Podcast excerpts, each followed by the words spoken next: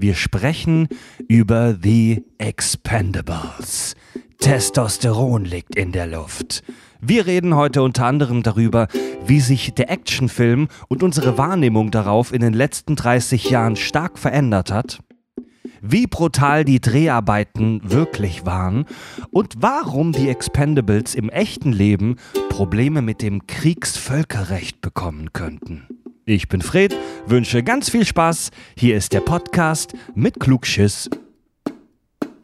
Total banale Themen werden hier seziert. Scheißegal wie albern, hart analysiert. Darüber wird man in tausend Jahren noch berichten. Das sind die Kack- und Sachgeschichten.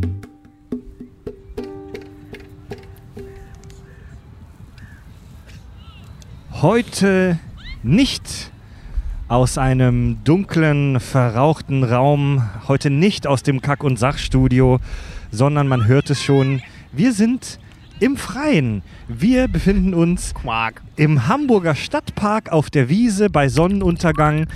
Äh, haben uns so drei Billo-Campingstühle aufgenommen, haben unser Outdoor-Recording mitgenommen. ähm, Kack und Sach. Ja, wie heißt das dann? On Air? On- In Air? In Air. In Air. Kack und Das Sach Outdoor? Kack und Sach Open Air. Kack und Sach Open Air, das ist geil. Was, Kack und Sach Outback, hätte ich noch gesagt. Kack und ja, ja ähm, Out. Back out. Entschuldigung. mit mir mit mir zusammen an den Campingstühlen äh, unser lieber Richard, Hi. Ex-Filmkritiker, ähm, Oh, die, die Vorstellung hatte ich schon lange nicht mehr. professioneller Fotograf, äh, in, in so mit, in Jeans, in Chucks, in gammeligem weißen Shirt, mit cooler Sonnenbrille, Yeah. mit einem grünen Mikropuschel. ähm, außerdem begrüßen wir Tobi, Hola. ehemalige ähm, Schnittraumnutte der öffentlich-rechtlichen, mittlerweile Schnittraumnutte ähm, des Privatgewerbes für die Werbung, Ach, Nutte, ich habe erst Schnittraumnutzer verstanden. Aber Film- kommt ungefähr aufs auch, Gleiche hinaus. Ja, ja, ja, ja, ja. Sel Filmschaffender selber Job, andere Räumlichkeiten. Genau. Mit einer coolen schwarzen Cappy, mit ähm, kariertem roten ähm, Flanellhemd, mit ku kurzer Shorts. Ich wollte so ein bisschen grungy. Weißt du? ich, wollte, ich wollte so auf den Grunge raus. Ja, Genau. genau. Mein Name ist Fred. Ich sehe ähnlich gammelig aus wie die anderen.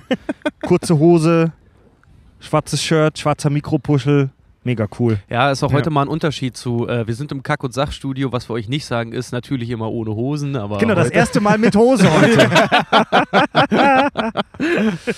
ja, das ist doch voll geil hier draußen, oder? Ich finde es total herrlich. ist der Hammer. Ich sitze zwar gerade voll in der Sonne und sehe euch beide gar nicht richtig, aber Ey, weißt du, das ist doch gar nicht Richard, so deine, schlecht. pass auf deine Notizen auf, die werden weggeweht ja, gleich. ja, alles gut. Achso, Äh, ja, äh, kann sein, dass wir ein bisschen Wind heute hören, weil Ja. wir sind in Hamburg. Hier gibt es immer Wind. Immer. Es kann auch Grundsätzlich. Die Chips werden auch gleich weggeweht, Vorsicht. Ja. Ähm, es kann, wir brauchen doch noch irgendwas, wo wir die Kippen äh, äh, reintun, denn wir rauchen auch, weil wir draußen sind. Ähm, Warte mal, ich trinke mein Bier eben aus. Ja. also schon es kann sein, dass es ein paar Hintergrundgeräusche gibt natürlich. Wir hoffen, dass es nicht zu arg ist. Das ist heute für uns auch ein Pilotprojekt. Aber im Moment fühlt sich das schon sehr gut an. Ist halt was, was wir schon immer mal machen wollten. Wir wollten eigentlich letztes Jahr schon mal rausgehen, aber tatsächlich an Tag, auch tatsächlich die Expendables wollten wir da auch machen. Aber Stimmt, an, dem, ja. an dem Tag, als wir das machen wollten, äh, Hamburger Sommer halt, hat so hart geregnet, dass wir gesagt haben, scheiß drauf. Was haben wir denn da nochmal gemacht? Ich weiß es gerade auch nicht mehr. Ich glaube, haben wir da Alien oder sowas gemacht dann? Ich weiß nicht mehr. Ich bin mir gerade auch nicht Bestimmt mehr eine sicher. aber wir- Metafolge, weil wir ja nicht vorbereitet waren. Genau, aber wir wollten, Ja. wir wollten heute auch, wir wollten eigentlich noch grillen und dann haben wir gesagt, so irgendwie äh, Ja, das ist grillen stressig. und Podcast Ja. aufnehmen, Bier trinken und rauchen, das kann gefährlich werden. Ja, das kann Aber auch geil. Ja. Ja, also unser, unser Aufnahmegerät wird geschützt von so einer tollen ähm, Tasche, die speziell dafür manufakturiert wurde. ja, danke an die Patreon-Nutzer, dafür wurde, die hat heute das erste Mal Einsatz und die hat, dafür geht euer Geld drauf. Ja, für die Tasche für das Zoom H6. Aber vor, vor, vor Grillschäden schützt die vielleicht nicht. Tja, Leute, du, äh, Richard hat es gerade schon äh, verraten, über was wir heute sprechen. Die Expendables. Pass, passend zum draußen sitzen und Bier trinken und sich geil fühlen. Ja. Ja. Eigentlich hätten wir das auch in einer verrauchten Kneipe irgendwo auf dem Kiez, so Ja, in der das- Ritze oder so aufnehmen Oh können. ja, das wäre das wär eigentlich auch ganz geil gewesen, ne? Ja. Also wir brauchen irgendeinen coolen Ort, weil äh, der Film strotzt ja so vor Testosteron und Coolness und äh, da wir jetzt nicht so Testosterontiere sind, haben wir uns in den Park gesetzt und nicht auf ein Schießfeld. Wir können uns ja tatsächlich mal, wir können, ja, wir können ja mal gucken, wir können ja vielleicht äh, mal in einer verrauchten Bowlingbahn aufnehmen oder so, wenn wir über The Big Lebowski oder so Aber das mal wär reden geil. Oder, so. Das wäre auch Oder bekifft am Teppich liegend. Ja. Wenn ich mir, oh, äh, nee. wenn ich mir eure beiden äh, Körperbehaarungen und auch Bärte angucke, ja, seid schon relativ testosteronig. Ja, aber das, weißt du, das, das so äh, heutzutage so auszusprechen, dann wirkt man direkt wie so ein Prolet. Ja, Weißt du, deswegen, äh, Ja. Männer posen ja heutzutage damit, androgyn zu sein und äh, ähm, ich in meiner Androgynität, die man von mir ja auch kennt, ähm, möchte das auch so kommuniziert wissen. Ja. Ja. Ich muss auch dazu sagen, man muss äh, überhaupt erstmal Testosteron nicht diese, in dieser Zeit definieren, weil ähm, man kennt es ja so, der Sommer steht vor der Tür. Gut, in Hamburg ist das immer der schönste Tag im Jahr. Aber ich habe tatsächlich Ha, auch diesen. Tausendmal gehört, Ja. tausendmal gelacht. Aber ich habe ich hab dieses, Jahr, dieses Jahr im Sommer tatsächlich auch schon wieder äh, Typen gesehen mit rasierten Beinen. Also von daher. Ja, Ich glaube, man, man ist da Exot, wenn man mittlerweile so ein Zentimeter lange Brusthaare irgendwie hat. Geil, Mann. Haben wir Hörer mit rasierten Beinen? Schreibt uns mal, die Fahrradfahrer bestimmt. Ja, und die Schwimmer. Die Schwimmer. Die Schwimmer machen das auch. Ja. Oh, damit sie aerodynamisch bleiben. Mhm. Wie nennt sich das? Aquadynamisch? Ja, Das ist das wäre so? dann Ja, aquadynamisch. Kommt das hin? Ne? Ja. Also das wäre zumindest ein sinniger Ausdruck. ja, okay, Ja, also aber ich habe noch nie, also wenn das wirklich alles Fahrradfahrer waren, die ich gesehen habe, habe ich noch nie so stylische Schwuppenfahrradfahrer gesehen. Richard Ohme, Political Correctness. Stylische Schwuppenfahrradfahrer. Tobi, landet, landet eine extraterrestrische Kohlenstoffeinheit ähm, Man merkt, du warst zu Hause. im, im Hamburger Stadtpark. Ja. Hier mit Quanten-Slipstream-Antrieb neben dem Hamburger Naturbad. oh, Entschuldigung. Äh, was ist die Expendables? Ähm, The Expendables ist ein amerikanischer Spielfilm von, mit, durch und überhaupt Sylvester Stallone, äh, der die größten Action oder ein Teil der größten Actionhelden der 80er, sieb, sagen wir mal 70er bis 90er zusammengetrommelt hat, um nochmal einen Film im Stil der 80er, 90er zu machen. Zur Handlung brauchen wir nicht viel sagen. Da, es geht um Söldner, die eine Regierung stürzen sollen und dann feststellen, ach komm, wir fahren nochmal zurück und bringen alle um. Ja, genau. Ende. Das Und- war jetzt auch schon der Spoiler. Die töten alle. Und es, es gibt drei Filme. Genau, es gibt drei Teile, ähm, zwei, also die zwei Fortsetzungen, die nicht mehr von Sylvester Stallone sind. Da hat er nur jeweils das Buch geschrieben, mit Unterstützung an der Stelle, aber auch im ersten Teil also alleine gemacht. Er hat im, äh, Sylvester Stallone hat auch Regie geführt im ersten. Genau, ja. ja. Genau, er hat ja. auch Ja. Regie geführt Ja. ähm, und auch das Drehbuch geschrieben. Das Ja. hat er für den zweiten und dritten auch gemacht. Dann aber mit Unterstützung. Ähm, wo ich sagen muss, der dritte, den können wir, glaube ich, heute größtenteils vernachlässigen, weil der ist bis auf die letzten 20 Minuten ziemlich Käse. Na, bei, wie gesagt, über den können wir auch gerne noch mal Können wir reden, weil ich habe da, ich hab da äh, äh, ein bisschen, bisschen, was mir auch selber zu Ja. Gedanken zu gemacht, einfach was den, äh, Ja. leider so ein bisschen, der dritte Teil ist so in einem tollen Franchise, was es ist mittlerweile, das ist der Knack. Da, da, da ist die, die kleine, die, der Ja. kleine Haar. Ja, die, die so, haben ne? einen Fehler gemacht, äh, den sie im zweiten Teil, wo viele dann auch schon stutzig wurden, als eine neue Figur eingeführt, zwei Ja. neue Figuren eingeführt wurden, die beide unter 50 waren. ja. Ähm, das, war schon, das war schon ein Problem. Äh, Im dritten haben sie das ein bisschen auf die Spitze getrieben. Weil es war nicht zwingend uncool, aber es passte leider nicht ins Franchise. Beim dritten Teil ist es dann nicht mehr so, du musst äh, so und so groß sein wie bei Achterbahn. Weißt du, du musst mindestens so groß sein, um mitfahren zu können. Bei The Expendables ist, du musst den und den Bodycount Ja. haben und mindestens so und so alt sein. Um Äh, äh, ohne Scheiß, Größe ist auch schwierig bei Sylvester Stallone als Hauptfigur. Jason Äh, Statham ist da auch nicht jetzt so. ist auch so ein der, laufender Meter, der ne? einzig riesige in dem, in dem Film ist doch wirklich hier Dolph äh, Lundgren. Dolph Lundgren. Scheiße, der ist echt groß. Richard, Richard, du als ehemaliger Terry Crews. du als ehemaliger Filmkritiker, sind das gute Filme? Also das Ding ist halt, ich habe mir darüber, ich habe mir, pass auf, ich habe mir, ich hab mir darüber auch Gedanken gemacht, ohne jetzt meine, meine persönliche Meinung da mal reinzubringen. Deswegen gibt es da zwei Wertungen jetzt zu. Also ich habe natürlich auch mal in den gängigen Kritikerportalen geschaut. Da ist die Expendables tatsächlich so mittelschlecht abgeschnitten. Zum Beispiel IMDb-Wertung, ich glaube von 6,4 oder so. Rotten Tomatoes ein bisschen was über 47 Prozent oder so. Also es ist äh, kritikertechnisch, wenn man jetzt wirklich ähm, was Hochrangiges dort erwartet, ist es natürlich scheiße. So, aber ich muss tatsächlich sagen, ich habe eine Kritik gefunden, die fand ich sehr schön. Da schrieb der Kritiker rein sinngemäß äh, eine stumpfe Aneinanderreihung von Action, Actionsequenzen, ähm, Bodycounts und One-Linern. Äh, Mit- genauso, genauso wie der Titel ist der Film mehr oder weniger entbehrlich, aber mein Gott will ich mehr davon. äh, Body Counts heißt Morde. Morde, genau, ja. Gibt's, Ähm, das- äh, und äh, warte mal, und genau das ist nämlich halt doch das Ding mit den Expendables. Es ist sorry, es ist wirklich so, so, so eine Erinnerung ja an die alten Zeiten und von daher ist er einfach Ja. geil. Also ist der- er einfach wirklich, wirklich geil. Man darf nichts erwarten, wenn man reingeht, aber man kriegt dafür umso mehr, wenn man nichts erwartet. Ja, also das, das Ding ist, dass die Handlung halt wirklich äh, ziemlich expendable ist. Also allem- entbehrlich. ich ähm, muss ehrlich sagen, ich habe den ersten neulich auch gesehen. Ich wusste nicht mehr, worum es geht, obwohl die Expendables einer meiner Lieblings-Action-Filme Ja, ist. weil es aber auch scheißegal ist. Ja. Ähm, also es ist wirklich egal, worum es geht. Ähm, was ja Sylvester Stallone und äh, auch dem Produzenten, der dahinter steckte, durch Sylvester Stallone ähm, mega wichtig war, war ja eben das, einen ehrlichen Actionfilm wie in den 80ern eben zu machen. Ähm, die haben, da kommen wir nachher auch nochmal zu, fast alles gedreht. Also es gibt keinen Greenscreen, war zumindest ursprünglich geplant. Es gab dann zwei, drei. Ähm, kein, keine CGI, bis auf so ein paar Feuer, die sie ein bisschen größer gemacht haben. Und äh, die Schauspieler haben fast alle, also wirklich fast alle, ähm, Action-Szenen selbst gemacht. Wirklich? Und, ja. Ähm, Das da kommen wir noch zu, das ist bei Stallone nicht so gut gelaufen. Ähm, aber das mal, da sprechen wir gleich. Das war dann noch in der, in der Pre-Production zu dem Film war auch angesetzt, dass nur 120 Einstellungen oder 120, nee, nicht Einstellungen, 120 CGI-Elemente drin vorkommen sollen. Am Ende Zwei- waren 250. oder so, Ja. am Ende waren es aber über 1200 Ja, dann. 1200, wow. Das waren dann aber so Kleinigkeiten wie tatsächlich noch ein bisschen, ein bisschen extra eine Explosion mit rein, so ein paar Holzteile, die rumfliegen, solche Geschichten. Retusche. Ja, gen- genau. Also man muss dazu sagen, CGI, ähm, wenn man so CGI-Zahlen liest, dann klingt 1200 erstmal extrem viel. Ähm, das ist super wenig, das ist tatsächlich unendlich wenig. Ähm, das sind so Zahlen, ich lehne mich da jetzt mal weit aus dem Fenster, aber das geht so Richtung Tatort. Ja. Ähm, also wenn du einen hochproduzierten Tatort hast, die haben auch solche Zahlen, ein bisschen drunter Wieso, wahrscheinlich. was wird da denn gemacht? Äh, Hintergründe zum Beispiel ausgetauscht, ist ja schon CGI. Ja, oder zum Ähm, Beispiel, wenn du in irgendeiner. Oder wenn du ähm, Rauch rein animierst, ist es Ja. schon CGI. Ja, oder wenn, wenn du zum Beispiel in irgendeiner Wohngegend bist, äh, werden grüne Folien über Fenster geklebt, damit die nochmal mit Fensterscheiben CGI weg, genau. weggemacht werden, damit da nicht irgendwelche Gardinen oder sowas hängen. Sagen wir mal, die Filme irgendwo, Ja. wo es abgefuckt aussieht, das soll aber eigentlich eine Ruine sein. Dann werden halt, wird die Häuserfassade nochmal Ja. über CGI und solche Genau. Sachen. Also all diese Dinge sind auch schon CGI. Es reicht schon, wenn du Wolken aus dem Himmel wegretuschierst. Ja. Das ist auch schon CGI. ja. Also es ist halt, also CGI ist ja Computer Generated Image. Aha. Das heißt, alles, was irgendwie am Computer nachträglich eingefügt oder weggemacht wird, vor allem, nee, eingefügt wird, nicht Ja. weggemacht, eingefügt wird, ähm, ist schon ein CGI-Effekt. zählt auch- sind 1200 echt nicht viel. Zählt Nee. auch sowas wie, ähm, manchmal blurrt man ja den Hintergrund, dass der Hintergrund so ein bisschen unscharf wird, dass der Vordergrund besser fokussiert ist. Ja, aber dann hast du einen schlechten Kameramann gehabt. Ich wollte gerade sagen, dass Nee, aber nee, manchmal, manchmal möchte man ja im Nachhinein ein Element auf dem, äh, im Bild stärker hervorheben und macht dann den Hintergrund ein kleines bisschen unscharf.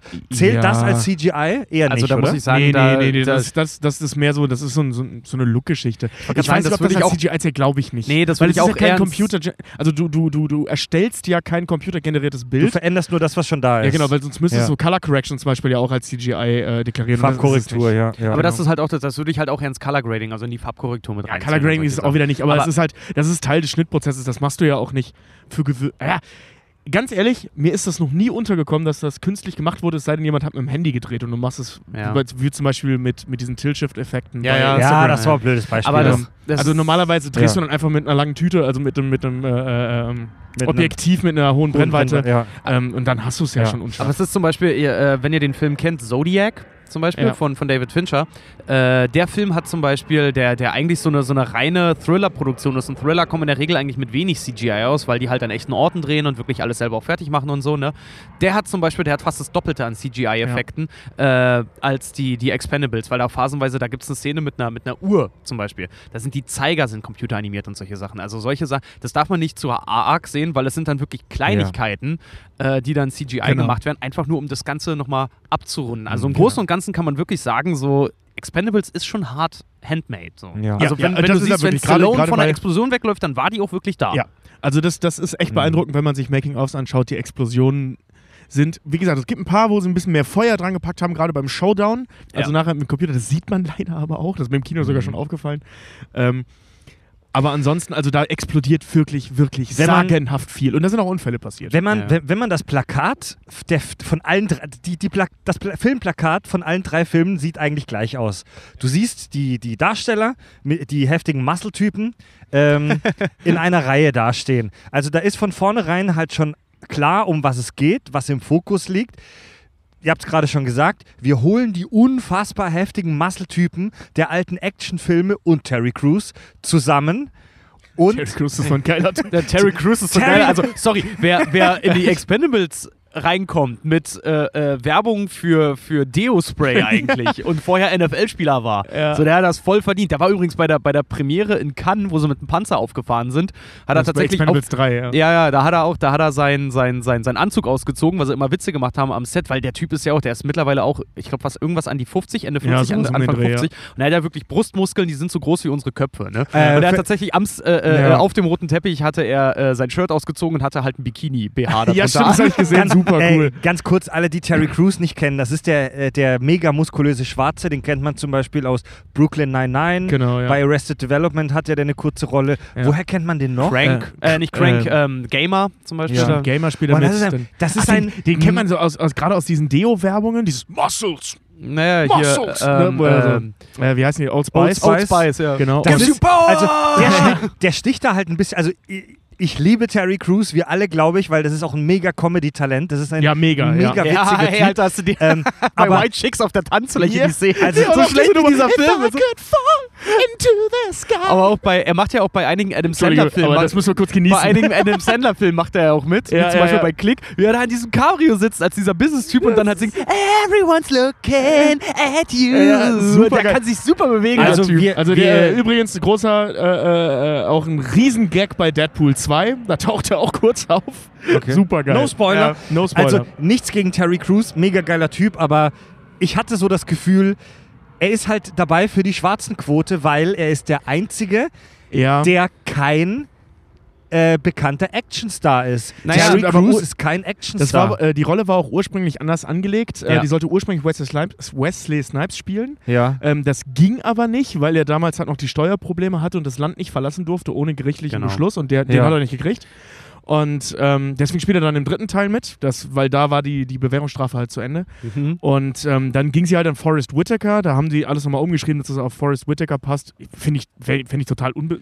Finde ich auch bescheuert. Hätte- Aber ich mag den auch, nicht einfach nicht. Das ist so ein Geschmacksding. Ich mag Forrest Gut, Whitaker Leute, nicht. gerne. ja, und dann nicht- hat Terry Crews sie bekommen, weil äh, äh, Stallone den lustig Wa- fand. Warte mal ganz kurz. Das Ding ist halt, nachdem Forrest Whitaker es abgelehnt hat, wurde die Rolle nochmal umgeschrieben und zwar auf 50 Cent. Und stimmt, 50 Cent war hat dann auch noch gesagt, genau, ja, macht er ja, nicht, ja. weil er sich wieder auf seine Rap-Karriere Genau, konzentrieren genau, wollte. ja. ja. Also es gibt mehrere so Besetzungen, die äh, im Laufe der... Klar, ne? Also der wollte halt ein geiles Team zusammenstellen, hat die Creme de la Creme angefragt. Nicht alle haben Ja gesagt. Im Endeffekt haben alle, die ursprünglich für den ersten Teil angefragt waren, in allen drei dann zusammengerechnet mitgespielt. Ja, Van Damme ja auch. Ja, ne? Van Damme Äh, auch, an, ja. angefragt worden für, die, für, die, äh, für, für eine Rolle auch und er hatte, das ist so geil. Jean-Claude Van Damme, der ja nun wirklich auch, sorry, unter den 80er Actionfilmen, so die dummen Actionfilme auch gemacht hat, ne? Oder die ganz, die, die, die, nee, das war Dolph Lundgren. ne? die, die, die ganz, ganz blöden Filme dann auch irgendwie. Und der, der äh, äh, äh, Expendables abgelehnt hat, den ersten, mit ich, ich sehe keine Tiefe in der Rolle. Und ich total dachte so, geil. Ernsthaft? Ja, Also- da ist sein Problem. Geh eine belgische Waffel fressen, Alter. Also lasst, lasst mal, lasst mal ein bisschen zurückgehen noch zum Allgemeinen. Also dieses Thema heute, der Show, die Expendables, das war wirklich ein Wunsch von, von den beiden äh, äh, Affen hier, von Tobi und Richard. Yeah. Also ich selber, Mehrheitsvotum, Bitch. ich selber bin, muss ich jetzt ehrlich sagen, bin auch heute für meine Verhältnisse sehr schlecht vorbereitet, weil ich die Filme voll scheiße finde. Das ist doch purer Shit, Alter. Keine Story. Mal ganz ehrlich, so hat mich die Action jetzt auch nicht begeistert. Da hat man nichts Neues gesehen. Das ist hirnloses Rumgeballer. Schlechtes Schauspiel, durchweg. Nur behinderte One-Liner. Ich Du schreibst gerade die 80er. Ey, ich ich kann, sagen. ich, kann den, ich kann diesen drei Filmen, die Expendables, nichts abgewinnen. Ey, ganz ehrlich, Ich habe ich hab, ich hab am Boden gelegen vor Lachen, allein bei Expendables 2, als dann die einzige emotionale Szene in dem ganzen Dreiteiler vorkommt, wo, äh, äh, Spoiler, Liam Hemsworth stirbt. Ja. Und dann liest er den Brief, den er an seine Freundin geschrieben hat. Also Stallone liest den Brief an seine Freundin, also an Hemsworth Freundin vor, bla bla bla bla. Steht an dessen Grab. Und dann, du denkst schon so, ach du Scheiße, was ist denn das jetzt für ein Kack? Wieso bauen die sowas in Expendables ein? Und wie endet die Szene? Was machen wir jetzt, Ross? Suchen, finden, töten. Rockmusik und die Jungs fliegen los. Weißt du, so. ja, Du, äh, ganz ehrlich, die Expendables, ich habe anfangs auch nicht viel erwartet, ne? Aber der Film, der erste Film hatte mich gewonnen, nachdem ich einen meiner Lieblingsschauspieler, Dolph Lundgren, äh, gesehen habe in tatsächlich einer Rolle, die, die, also wer, es gibt eine geile Biografie über Dolph Lundgren, äh, die, wenn, wenn du die gelesen hast, halt einfach auch weißt oder dich ein bisschen mit dem beschäftigst, die Figur von ihm im Film ist, das ist er. das ist er, zu 100 Prozent. Und das Geile ist halt einfach, die erste Szene von ihm, wo er noch sagt, kann ich jetzt loslegen? Ja, er um die Ecke kommt und von einem Balkon einem, einem, einem Terroristen dann irgendwie nicht mal nur totschießt, sondern ihn von seinen Beinen fetzt, sodass die Mit einem Granatwerfer. sodass ihm die Beine abreißen. Ab da hatte mich der Film, wo ich echt da Ja. saß und mir dachte, okay, das ist hier ja. Das ist, das ist High-Class-Kino. Ja, jetzt, jetzt, jetzt bin ich drin. Leg das Popcorn weg. So, ich hätte fast meinen Penis rausgeholt, muss ich sagen. Schatz, hör auf zu quatschen. Stallone. Wir, wir, haben, wir haben bei Facebook ja natürlich uns auch unsere Hörer mal wieder zu diesem Meisterwerk befragt. Und äh, hier hat zum Beispiel eine Dame, die Tanja Nightroad, geschrieben. Expendables hatte einzelne lustige Momente, aber so Filme, wo echt nur geballert wird, ist nichts für mich. Nichts gegen gute Actionstreifen, aber ein bisschen Storyline wäre nicht schlecht. Gut, ähm, jetzt, jetzt, mal, jetzt mal ganz ehrlich, die, die drei Filme haben doch im Prinzip dieselbe Story, oder? Die Expendables gegen, gehen in irgendein, ähm, irgendeinen Schurkenstaat rein und ballern alles zu Klump. Korrekt. Also die, die, der, der, der, die Anfang, gut zusammengefasst? Ja. der, Anfang, der Anfang aller drei Filme sieht so aus, es werden kurz die Figuren gezeigt, etabliert und es wird kurz klar Während gemacht sie töten. und es wird kurz klar gemacht, dass der Ort, an dem die sich gerade befinden, ein Land ist, in dem fast nur böse Menschen leben. Also, dass der Zuschauer von Anfang an keinerlei moralische Bedenken hat bei den ganzen Morden, die da stattfinden. Ja, du, das, was ist so falsch daran? Ja, also, im also ersten- das Ding ist, man muss, man muss den Film so ein bisschen als das sehen, was er ist. Das ist, das ist echt wichtig. Ähm, also mir als Fan gelang das von, von, von Anfang an. Ich war total heiß schon seit dem ersten Trailer. Ähm, dass es halt eben eine Hommage an den Actionfilm der 80er Jahre ist. Mhm. Das heißt, er spielt ähm, sowohl stilistisch als auch eben geschichtlich, also Story, äh, was die Storyline angeht, was die äh, Charaktere angeht, ähm, was die Sprüche angeht, was die Dialoge angeht, voll mit diesem Klischee. Also der versucht nicht mal im Ansatz irgendwas Neues zu sein. Ja. Und äh, der kam ja 2010 kam er raus Mhm. und das war ja schon eine Zeit, das hat, Fred gerade schon so, äh, äh, ähm, ich sag mal, verächtlich drüber gelacht, über diesen Begriff des, des äh, äh, postmodernen Actionfilms. Ähm, der, ja, äh, der zu dem Zeitpunkt ja schon voll groß war. Ne? Also wenn du dir zum Beispiel die, die, die Bourne-Reihe anschaust, wenn du dir die neuen Bond-Filme anschaust, das waren ja im Prinzip so die Actionfilme oder die Action-Franchises, die wir hatten zu dem Zeitpunkt. Genau. Ähm, es gab noch so Ausrutscher Richtung Crank, also positive Ausrutscher, wie ich finde, aber find- find die gab es auch. Also diese, diese trashigen äh, ähm, Actionfilme, ähm, äh, Shoot 'em Up und sowas. Mhm. Und dieses, dieses Klischee denn des, 90, äh, des 90er Jahre oder 80er Jahre Ein-Mann-Armee-Filmes, das gab es nicht mehr. Und das versucht der Film im Prinzip wieder so ein bisschen wiederzubeleben. Also es ist eigentlich ein Fanfilm, es ist ein Genrefilm, Ja. wenn du so willst. Ich wollte auch sagen, das ist, was wir heute bei Marvel und Co. dann halt sehen. Gut, Marvel, die dann halt so auch ein Franchise über, über 18 Filme ja mittlerweile zum Beispiel dann noch etablieren. Die Expendables war halt wirklich, das ist angesetzt als äh, wirklich, das ist ein Fanservice-Film. Total. Den, den, den, muss man, den muss man auch so nehmen, wie er ist. Also man, äh, wenn ich auch zum Beispiel mecker, dass Transformers doof ist und dann Leute dann irgendwie sagen so, ja, darfst du auch nicht viel erwarten.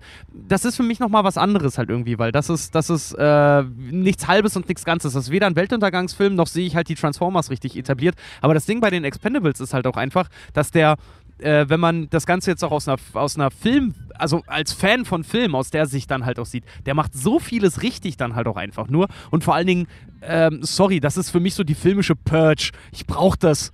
So, Ja, du, ich muss den Druck ablassen. Ich habe ich hab da einen ganz interessanten Artikel zugelesen über diese Faszination zu ähm, Expendables, weil im Prinzip sind die Filme ja, wie der Titel schon sagt, echt entbehrlich. Die brauchen wir nicht. Die hat keiner gebraucht. Auch die Tatsache, dass Dolph Lundgren mit Stallone seit 25 Jahren zum, oder zu dem Zeitpunkt halt seit 25 Jahren zum ersten Mal wieder zusammen vor der Kamera steht, habe ich Ey, hat der Otto Normal-Kinogänger nicht vermisst, dass die beiden zusammen äh, irgendwo spielen. Ähm, abgesehen vom Highlight mit, äh, ähm, mit, mit äh, Schwarzenegger und Stallone, das war natürlich cool.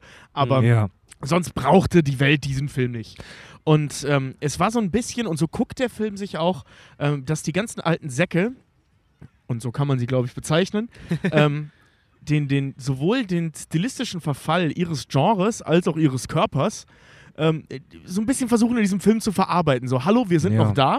Wir sind mehr wert als nur Cameo-Auftritte, die wir in den letzten zehn Jahren gemacht haben. Ja. Oder bescheuerte Komödien. Ja, oder halt Filme, die eigentlich, so wie The Last Stand oder so, die eigentlich fast schon straight to DVD wären und Genau, nur weil genau. Schwarzenegger mitmacht, halt eigentlich dann im Kino gelandet sind Ja. und ein Flop waren. Genau, und Ja. das ist so ein bisschen. die, die, dieser Film kompensiert das alles. Also niemand braucht diesen Film.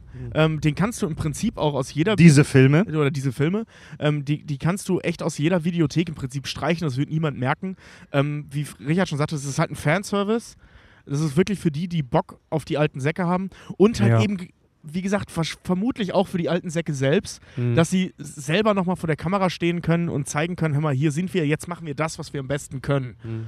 Und Ja. das nicht als Gag, sondern Alte- wirklich als alt- cooler Film. Alte Säcke ist ein schönes Stichwort, denn wenn es eine Sache gibt, die man zu Genüge bekommt in den Filmen, neben den sogenannten Bodycounts, Morden und schweren Waffen und Testosteron, dann sind das die verheerenden Folgen von Schönheits-OPs. ja, stimmt. Im Gerade bei, gerade bei Stallone und Dolph Lundgren. Ja, bei Dolph Lundgren ja gar, gar nicht so. Nee, ich finde, bei Lundgren- mega verbraucht Lund- und mega geil aus. Lundgren sieht mega nat natürlich in Anführungszeichen aus. Am ersten Film spielt ja Mickey Rourke noch mit, der ja wirklich aussieht wie, eine, wie ein wandelnder Komposthaufen. Ähm, wir machen bei den Kack- und Sachgeschichten ja oft auch so einen kleinen Ausflug in irgendwelche anderen Themen, so, so witzige Aspekte, die nur indirekt was mit dem Film zu tun haben. Und ich war kurz versucht, ich habe es nicht gemacht, aber ich war kurz versucht, ein kurzes Referat über Schönheits-OPs in Hollywood vorzubereiten. Ja, Ähm, passt super zu die Expendables. Und sehr, sehr passend dazu das Kommentar unseres Hörers äh, Mevlüt Yüksel. Er schreibt, früher spielten Senioren Golf und heute spielen sie in die Expendables mit.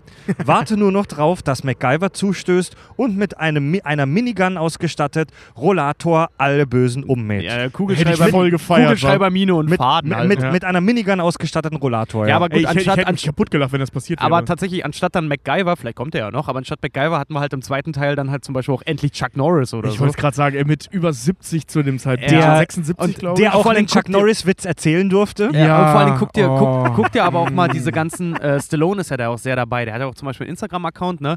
Der macht sich, der pumpt sich jetzt gerade auch wieder für einen Film wieder hoch. Mhm. Da hat er ein Video hochgeladen, wieder mit über 70. Der Mann ist 71, glaube ich, mittlerweile, Ja. ne? Wieder mit 71 Jahren drei Klimmzüge macht mit einem 15 Kilo Gewicht halt irgendwie an den Füßen. Also was der halt irgendwie auch noch sporttechnisch dort reißt und sorry, äh, Stallone, da, also Daddy-Issues in allen Ehren, aber tut mir leid, sieht der Mann gut aus. Ja, das ist ja, bei Schwarzenegger macht das auch. Der ist ziemlich aktiv bei Facebook.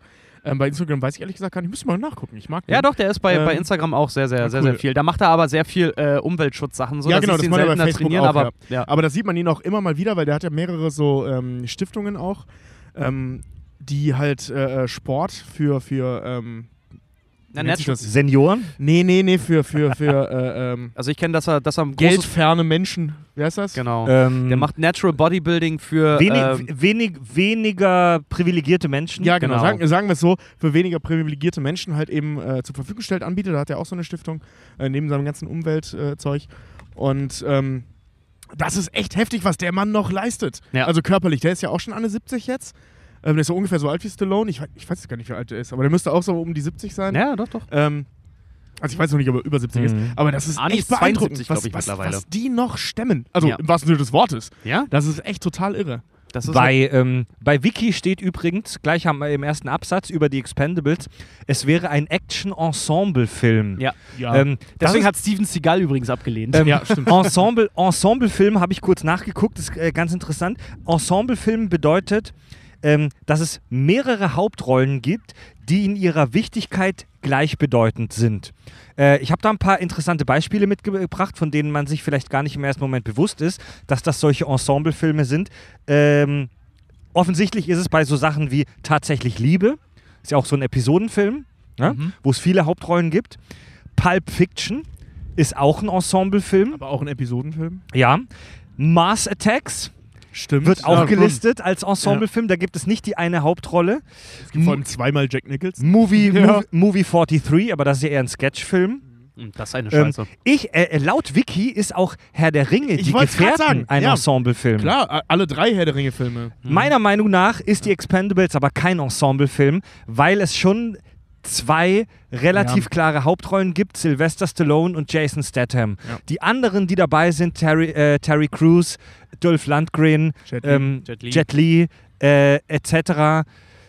die haben schon eher so eine zuspielende Rolle. Also die, Ja. die haben deutlich weniger Screentime. Ja, Also klar, du kannst die jetzt ja auch nicht so äh, vollkommen darin äh, verheizen, dass die halt auch alle irgendwie denselben Anteil kriegen. Ja, aber, Aber- es, es ist, auch wenn geworben wird mit diesen Jungs, es wird beworben wie ein ähm, Ensemblefilm, ist meiner Meinung nach aber keiner. Naja, das Ding ist halt einfach so, ähm, die Avengers jetzt zum Beispiel ist auch ein Ensemblefilm, wenn du so möchtest. Gut, die haben das ziemlich geil gemacht jetzt in Infinity Ja, War, dass jeder ja. irgendwie, irgendwie äh, fast selbe, selbe Screentime halt Ja, das haben sie hat. aber auch clever gemacht, weil sie es aufgebaut haben wie so eine Serie. Genau, dem, dementsprechend musst du das aber dann halt auch cutten. Ich finde aber trotzdem die Expendables in ihrem Ensemble, weil jeder, und das siehst du im ersten Film noch so schön, das ist im dritten dann leider nicht mehr, weil da sehr viel Diva-Work halt irgendwie mit reinkommt. Äh, aber im ersten Film Da siehst du halt wir wirklich, dass die, dass die Leute, die mitgemacht haben, dass die auch wirklich Bock darauf hatten. Weil der hatte ja zum Beispiel auch, der hat ja ein rela relativ für einen Stallone oder für einen Actionfilm relativ geringes Budget. Nur. Ja. Der hatte ja, er erste 100 Expendables, Der erste- 60, 60 Millionen. Ah, nee, der zweite Also hat 100 Millionen, 60, ja. 60 Millionen waren angesetzt, am Ende gekostet hat er zwischen 70 und 80 Millionen. Was für ein Actionfilm heutzutage, sorry, das sind fast Peanuts. Noch Ja. dazu mit dem Ja. Ensemble, aber die Ja, das, das nur möglich gemacht worden, viel. weil Und sehr die- viele Darsteller auf, auf äh, Gagencuts verzichtet haben. Unter anderem äh, Schwarzenegger. Der hat für Umme gearbeitet. Ja, Schwarzenegger. Was? Und, ja, Aber Schwarzenegger der ist hat, okay, aber der hatte ja nur ein Cameo. Ja, aber trotzdem. trotzdem. Ja, trotzdem. Der, der, der hat für der- Umme gearbeitet. Und, und Mickey Rourke zum Beispiel auch, weil Mickey Rourke hat als Dank nämlich auch für Oma gearbeitet, weil äh, Stallone ihm damals aus der, aus der Misere geholfen hat, weil Stallone hat sich für ihn eingesetzt, dass er, ich weiß nicht mehr in welchem Film, dass er dafür äh, gecastet wird und, Und- ihn damit von dem finanziellen Ruin bewahrt und, hat. und der hat einen Teil seiner Wow. Rechnungen damals bezahlt. Genau. Also der, der ist auch, hat sein persönliches Geld genommen, um Mickey Rourke halt aus Wow. der Scheiße zu helfen, Ja. die kennen sich schon ewig. Ja. Und ähm, das Ich war ein Dankeschön, ja. deswegen spielt er in der Szene, äh, oder in mehreren, es sind zwei, drei Szenen, wo er mitspielt, ähm, für Umme mit. Ich habe auch gelesen, der erste 80 Millionen Budget, der zweite 100 Millionen und der dritte dann äh, etwas weniger, wieder 90 Millionen. Ah, die, die Kohle ist schon zu einem großen Teil für die Gagen draufgegangen, oder? Weil ich finde, dass die drei Filme insgesamt für Hollywood-Blockbuster eher billig aussehen. Ja, tun sie auch. Aber es gibt beim zweiten Teil, äh, habe ich gelesen, fand ich ganz geil, äh, ähm, also ein dicker Batzen der Kohle, nämlich 225.000 Dollar, ähm, sind für eine Brücke draufgegangen. Mhm. Die haben in, ah, wo spielt das nochmal? In, in der Ukraine oder so? Ja. Irgendwo da? Äh, Bulgarien. In Bulgarien, genau, ähm, haben die eine Brücke wieder aufgebaut. Also die im Zweiten Weltkrieg zerstört wurde, die haben sie einfach wieder aufgebaut und als Dankeschön haben die die auch stehen lassen und der Stadt geschenkt. Also die Stadt musste da nichts äh, äh, Mhm. draufzahlen, Ja. was normalerweise so wäre. Und die haben als Dankeschön gedacht, komm, scheiß drauf, halt, behaltet die Brücke. Ein Großteil der Gage, äh, der Gage sage ich schon, des Produktionsbudgets, weil du gerade sagst, viel ist für die Gage draufgegangen. Ja, da ist eine Menge draufgegangen, aber ich habe ein Interview gesehen mit Stallone, der halt auch so meinte, so ja, als wir den Film gemacht haben, ähm, äh, früher in den 80ern hast du Filme gemacht, äh, äh, zum Beispiel äh, Schwarzenegger in Terminator, dass der halt auch einfach zum Beispiel, dass James Cameron und er nachts losgezogen sind und Schwarzenegger zum Beispiel auch Stunts, wie zum Beispiel über so zwei fahrende Autos zu laufen, halt einfach gemacht hat. Ne? Er hat gesagt so, damals hast du solche Sachen gemacht. Heute, wenn du eine Stuntszene machen möchtest, selber machen möchtest, du glaubst gar nicht, er war richtig erschrocken selber, was das mittlerweile an Versicherung Ja. und, äh, vor allen Dingen was, was, was richtige Explosionsszenen, die nicht aus dem CGI, äh, nicht aus der Computerkiste kommen, was richtige, richtige Action-Szenen mittlerweile kosten, weil er auch gesagt hat, so ja, früher haben wir, haben wir einen Benzinkanister, haben wir einen Benzinkanister und ein bisschen Feuer genommen dann ist das in die Luft geflogen, so haben wir das gemacht. Heute bezahlst du halt haufenweise Asche für Versicherungen noch dazu, weil die älter sind, äh, äh, wird da sehr viel mehr auf, auf Sicherheit geachtet, was dann Geld verschlingt. Ob es genutzt wird, ist eine andere Sache. Dazu einen geilen Trivia-Fact zu Expendables 1. Der spielt ja in Vilena oder so, heißt dieser äh, Staat. Den gibt es nicht. Das ist eine erfundene Bananenrepublik. Ja, wie Wakanda oder so. Äh, äh, genau. Ähm, die haben hauptsächlich in Brasilien übrigens gedreht, ähm, weil die da viel weniger Geld für Versicherungen für die Explosion zahlen mussten. also dieser ganze, dieser ganze äh, und viel weniger Rechte und so. Also du, die mussten deutlich weniger Verträge unterschreiben für die Explosion in Brasilien, als wenn sie es in den USA gemacht hätten. Ich sehe schon den Slogan: Brasilien. Nirgendwo sind Explosionen so günstig wie hier. ja, wirklich. Also Ja, aber ey, wenn, wenn du Terminator 1 mit Expendables vergleichst, vergleichst du halt Äpfel mit Birnen, weil Ja, bei stimmt, Terminator ja. 1 Ja, waren das halt so Indie-Filmer, ne? Du, ich vergleiche da aber auch gerade in dem Moment halt die 80er mit den 2010ern halt so, ne? Ja, klar, gut, aber das ist Film alles um Stil der teurer. 80er, aber andere Ja, aber Umstände. Stallone hat auch gesagt, ein Film im Stile der 80er zu machen, ist schweineteuer geworden. Ja, genau. So mit, mittlerweile. Also es ist billiger, einen schlechten Actionfilm zu machen, als halt einen, der sich ein bisschen äh, authentisch anfühlt. Moment. Und das, Du, Moment, du stellst hier die steile These auf, dass es billiger ist, einen schlechten Actionfilm zu machen, als einen guten? Das, Das, das ist ja total verrückt, Richard. Moment mal, hast du gerade, Moment, hast du gerade Thesen mit Fakten verwechselt, Fred? Das ist ja völlig verrückt. Äh, da fällt mir übrigens ein schönes Zitat von Stallone ein. Ähm, das hatte ich damals äh, gelesen zum, zum Release von Expendables 1. Der ist halt in so einem Interview gefragt worden, äh, warum das Ganze, so, ne, was man halt so fragt. Und er meinte, also warum dieser 80er-Jahres-Stil, warum alles selber machen, warum keinen keinen krassen Scheiß, sondern alles, was wir schon gesehen haben. Und er meinte, ähm, dass er halt in, viel im Kino war und beschlossen hat, dass er einen Film machen möchte, O-Ton, bei, dem jemand, äh, bei dem jemand zum Friseur geht und ein paar auf die Fresse kriegt. So wie in den 80ern. Man braucht nicht auf einen anderen Planeten fliegen, um gegen blaue Aliens zu kämpfen, Die sondern Geschichte man haut hast du sich schon mal einfach erzählt. aufs Maul. Aber trotzdem. ich finde es, ich find es einfach Ja, schön, das ist eine schöne Geschichte, weil, ja. weil, weil es so ehrlich ist. Und das, das, das zeigt der Film auch. Also je, egal, dass er billig aussieht und so weiter, er ist auf jeden Fall unheimlich authentisch innerhalb der Action-Szenen. Ich fand zum Beispiel auch total schade, ähm, Sylvester Stallone wurde kritisiert. Seine schauspielerische Leistung im Film wurde kritisiert, wo ich schon sagen muss, das ist schon Jammern auf hohem Niveau, wenn man Sylvester Stallone für seine schauspielerische Leistung kritisiert, obwohl, ja, Rocky Der Mann, so, hat na, alles gut. der Mann hat eine halbseitige Gesichtslähmung. Ja, was eben, erwartest eben. Äh, aber irgendein Kritiker hat auch geschrieben, so der, äh, dass es total unrealistisch wirkt, dass bei allem Jux und Tollerei, was da so gemacht wird, dass äh, Stallone der Einzige im Cast ist, der so seine Rolle so bierernst nimmt. Wo ich mir denke, ja, ganz ehrlich, Ja. im ersten Film, äh, das ist ein fucking Baby einfach mal so, ne? Ja. Und noch dazu, es gibt Interviews mit Leuten vom Set, die halt wirklich sagen, so, die haben, die haben Stallone beim Arbeiten zugeguckt. Der war Schauspieler, der hat seine eigenen Stunts größtenteils gemacht, der hat Choreos gelernt, der hat Regie geführt, der hat das Buch geschrieben, der hat produziert. Ne? Das ist eine ganze Latte an Arbeit. Und es gibt eine schöne Szene äh, von Dolph Lundgren, wie halt wirklich erzählt, wir haben wirklich nach den Drehtagen Stallone mit Schmerzen und Eispacks irgendwo in der Ecke sitzen sehen, der sich wirklich nicht mehr bewegen konnte, mit einem Monitor in der Hand, wo alle schon Drehschluss hatten. Und er hat sich die Szene angeguckt, um zu schauen, ob das Ganze gut geworden ist. Ja. Also die haben den höchsten Respekt vor dem. Man muss sich auch selber sagen, mal ohne Scheiß. In dem Alter, Hut ab. Äh, Hut also ab, die- geile Scheiße. Die erzählt doch alle vom Dreh, klar, in Making-ofs, die erzählen immer alle, wie geil es war. Ähm, es gab, ich glaube, Terry Crews war es, der sagte, ähm, dass es super anstrengend gewesen sein muss, teilweise mit äh, Stallone zu, dre äh, äh, zu drehen, weil er so getrieben war bei diesem Film. Weil der wollte unbedingt, also zum Thema Baby, der wollte dieses, äh, diesen Film unbedingt machen und auch, dass der unbedingt, musste der geil werden. Und hatte halt so richtig Feuer im Hintern die ganze Zeit. Also keine Pausen. Also Ja. ne, für ihn zumindest nicht. Ähm, der hat so lange auf die Schauspieler eingeprügelt, manchmal Mhm. im wahrsten Sinne des Wortes, bis die Szene genau so war, wie er sie haben wollte. Das ist eigentlich, also je nach Genre natürlich, bei so alten Actionfilmen ähm, kennt man es eher nicht, dass das so, ich sag mal, künstlerisch angehaucht ist. Jedes Bild muss genau so sein, wie ich mir das vorstelle. Ähm, es gibt eine Adlib-Szene, also eine improvisierte Szene in diesem Film, äh, die, die ist von Bruce Willis und auch nur, weil Stallone die lustig fand, sonst ist alles genau so geworden, wie Stallone es das haben wollte. Und ähm, das mit fast 70 zu dem Zeitpunkt, ne? Also das Ja. ist schon echt Ja. beeindruckend. Also, Aber das ist auch, äh, darf ich es kurz mal einwerfen, aber auch um noch mal zu zeigen, wie viel Stallone halt wirklich reingegeben hat. Ne? Der hat sich während der Dreharbeiten, hat er sich äh, im Nackenwirbel, hat er sich ein Haarriss im Nackenwirbel zugezogen bei einer Action-Szene, wo eine, wo eine Metallplatte gebrochen. Ja, wo eine Metallplatte eingesetzt werden musste. Und der hat ganze 14 Verletzungen während der Dreharbeiten äh, davongetragen. Unter anderem angebrochenes Handgelenk, Zahnbruch, verdrehter Knöchel äh, und mehrere Prellungen und, und Verletzungen. Also An- der- Und, der- ein an- und einen beschissenen Genickbruch. ja, angebrochenes Handgelenk, ja. Ja. das hatte ich mal als Kind beim So, und dann, Fußballspielen. und, dann, und dann wirft, dem, wirft dem Mann mal nochmal vor, äh, er nimmt seine Rolle zu ernst. Also Ja. mal ohne Ja. Scheiß. Also ich habe ich hab mir so ein, Shit. äh, äh, so ein Making-of angeschaut ähm, über genau diese Szene. Die haben damals, ähm, bevor der Film rauskam, bei iTunes exklusiv so fünf Teile rausgebracht zum Thema Making-of.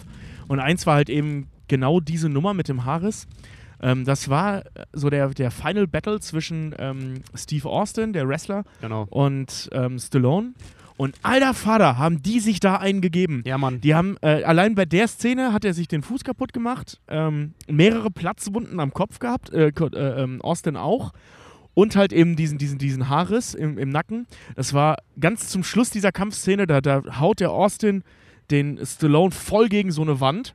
Ja, und dabei ja. hat er sich halt einfach das scheiß Genick gebrochen. Ja. Ja, also im Aber es Prinzip wird, So Und, zum Thema äh, alter Mann, ne? und der hat, der hat das so geil kommentiert, äh, am Set noch, meinte so, ja, ich habe ja schon mal mit, mit ähm, Hulk Hogan gedreht, bei Rocky 5 oder was das war, oder 4, ähm, und jetzt halt mit, mit, mit Steve Austin und ich habe gel äh, eins gelernt, was man beim Wrestling nicht faken kann. Gravity. Also Schwerkraft. Ja. Ähm, das ist auch die zweite große Verletzung von Stallone, weil der hat sich ja auch, ähm, Dolph Lundgren hat ihm ja den Brustkorb eingequetscht bei, bei Rocky 4, Ja. weswegen Stallones Herz ja angeschwollen ist und so eine Scheiße. Also der hat Shit. richtig, richtig, richtig eingesteckt. Und äh, zum Beispiel, äh, weil Tobi das gerade sagt, Steve Austin, diese, diese letzte Kampfszene. Da gibt es eine Szene, die ist auch im Film gelandet. Da hätte halt Steve Austin, wenn der auch nur zwei Zentimeter weiter links gestanden hätte, hätte halt volle Möhre seinen Fuß verloren hat einfach nur, Ja. weil es genau neben so einer, so einer Prop-Explosion Genau. die neben ihm war und er hatte, was hatte der, irgendwie einen Sack oder irgend sowas als Schutz davor und noch, wie, ja. Rucksack, nee, genau. Nee, nee, so ein Sandsack oder ja, sowas so ein Sandsack, genau. Und siehst noch, wie der, wie, wie der Austin dann halt auch irgendwie voll wegfliegt. Die Szene ist auch im Film gelandet, ich glaube bei einer Stunde 25, habe ich heute in den Trivias gelesen. Äh, und das darf man auch nicht außen vor lassen. So, ja, das war auch phasenweise gefährlich. Haben gesagt, wenn er da drauf gestanden hätte, dann hätte er sein Bein verloren. Ja, äh, mal, bei, ne? bei Expendables 2 sind Stuntmen draufgegangen. Also, Explosion. was mir persönlich bei Action-Szenen wichtig ist und bei vielen Leuten geht das ähnlich, ist, ähm, Man merkt so, weil man, ich muss mal kurz anmerken, so, man merkt, ich trinke, äh, jetzt wo wir über Actionfilme oder gerade die Expendables reden, ich trinke um einiges mehr gerade und ich bin schon bei der dritten Zigarette mittlerweile. ja, das ist halt dieses Outdoor-Feeling hier. Wir, Leute, wir sind Naturburschen. Ähm, Mit Mikrofon. Echte Country Boys. ey, mit, mit kurzer Hose abends in Hamburg im Park, wir sind schon echte Badass-Typen. Ja, ihr beide kurze Hose, ich mag kurzen Hosen nicht. Ja, da startet gerade das nächste Flugzeug. Also äh, Fluglärm, man möge es uns verzeihen, der Hamburger Flughafen ist in der Nähe und wir befinden uns wohl aktuell in der Ein- und äh, Ein nee, Abflugschneise. Ähm, was wollte ich sagen? Was mir bei Action-Szenen wichtig ist, und das geht vielen anderen auch so, ist, äh, tolles Wort, Übersichtlichkeit. Erinnert ihr euch an Ja. unsere fantastische Pacific Rim-Folge vor Urzeiten? Ja. Das hat uns an Pacific Rim ja so gut gefallen, dass man, dass die Action-Szenen relativ mit einem relativ weiten Winkel gemacht wurden. Also du siehst die Figuren in ihrer Gänze und du weißt zu jeder Sekunde, der steht gerade da, der puncht gerade denjenigen. Und bei modernen Actionfilmen werden ja Action-Szenen oft verwurstet. Ähm, indem man immer nur so Details sieht. Man sieht immer nur eine Faust, die wohin haut, man sieht immer nur ein Bein, man sieht alles ganz nah und super schnell geschnitten. Und das ist für mich ehrlich gesagt eine hohe Schnittkunst. Aber das ist für mich keine, äh, keine große Kunst in, äh, wie soll ich sagen, bei Action-Szenen. Ja, und bei stimmt, The ja. Expendables Mhm. 1 ist mir das sehr stark aufgefallen, dass, der eben, dass die Action-Szenen eben sehr unübersichtlich sind. Also die ganzen Geschichten, die ihr mir jetzt über Verletzungen erzählt, ja, beeindruckend. Aber die Action-Szenen sehen im ersten Film leider relativ gefaked aus. Gerade deswegen, weil die so detailig, so eng gefilmt sind. ich fand die geil. Ich fand die auch geil. Also das hat- ziemlich geil. also da hat gerade, mir- dass das so ein bisschen, dass ich im Prinzip äh, Stallones Nackenschweiß sehen kann, fand ich schon ziemlich geil eigentlich. Also da hat mir der zweite wesentlich besser gefallen. Da ja, gibt so, es da gibt's so ja. eine Szene zum Beispiel, wo sich Jason Statham mit so ein paar Jungs in so einem abgefuckten Raum, in so einer Kirche, glaube ich, sogar prügelt, wo man Kirche, wirklich, wo man wirklich ihn in seiner, wo man wirklich ein paar Sekunden mal ohne Schnitt ihn in seiner Gänze mit seinem fullen Body sieht, wie er sich da mit den anderen Leuten ich Die. Szene Das- ist so geil, voll- wie er die da abschlachtet mit dem Messer in dieser Kirche, halt in so einer Mönchskutte noch. ja, voll. Das, das Stimmt, Geile so ja, daran, ja. äh, wenn, wenn Fred den Satz einleitet mit, es gibt so eine Szene mit Jason Statham, wo er Leute in so einem abgefuckten Raum zusammenprügelt. Welcher ja, Film? Jeder. das das wäre eine super Stuhlprobenfrage eigentlich, so, da kannst du nur verlieren, da musst du raten. Ja, aber das Ähm, stimmt, äh, das haben die im Kurze Frage. Sorry, kurze Frage. Ähm, Oh, mein Bier ist wieder leer. Sly im ersten Film, Regie, super passionate, wie wir gerade hier ausgeführt haben. Wieso hat er im zweiten und im dritten Film dann nicht mehr die Regie geführt? War es ihm doch zu viel? Nee, er hat äh, seinem, seinem Regisseur, der, ähm, oder die beiden, West, nee, wie ist der zweite? ja, so und so West. äh, Genau, aber er hat dem, dem Regisseur, weil das Ding ist halt, er hat sich selber immer so gesehen, dass er gesagt hat, seine Aufgabe ist es, äh, das Ensemble zusammenzubekommen und es zu bändigen. Und er hat im dritten Teil dann gesagt, die Filme funktionieren mittlerweile, weil er hat sein Ensemble unter Kontrolle. Weil wenn wir sowas wie Tropic Thunder zum Beispiel mal gesehen haben, das ist eine Parodie darauf, dass Ensemblefilme schlecht funktionieren, weil wenn zu viel Ego am Set ist, dann kann halt nicht gedreht werden. Wie Genau, auch zum ja. Beispiel das, das Äquivalent dazu hier Apocalypse Now zum Beispiel. Ja. Ähm, der unter anderem deswegen ja auch äh, mega lange Drehverzögerungen und Co. hatte. Und über, seine Aufgabe über den wir irgendwann eine Folge machen Genau. müssen, weil Apocalypse Now muss die unfassbar höllischsten Dreharbeiten Ja. aller Zeiten gehabt haben. Aber wie gesagt, um darauf zurückzukommen, er sagt selber in einem Interview, es funktioniert, weil ihm die Leute mittlerweile vertrauen. Und deswegen hat er das mal abgegeben. Und wahrscheinlich, weil es ihm auch einfach viel zu viel Arbeit war. Kann ist ja- halt, sicher- ja, sicherlich, ist er halt hat echt nicht mehr der Jüngste. Das Ey, ist so, seine- ja, aber das ist so seine- das Rocky-Prinzip. Ne? Einmal richtig Arbeit reingesteckt Ja, und genau, dann, genau. Äh, dann baust du und dann das darauf auf. Franchise genießen. Genau, so, und dann ne? baust du darauf auf einfach. und sein, sein Einsatz und seine Leidenschaft in allen Ehren, aber er ist halt echt nicht der beste Regisseur. Also Ja, der, das erst, stimmt auch, der ja. erste Film ist schon bei aller Kultigkeit echt sehr holprig inszeniert. Was Total- Rocky oder total. Expendables? Expendables. Ähm, Der ist auch, was Richard am Anfang schon sagte, aus kritischer Sicht, echt nicht so geil. Also ein reiner Fanservice.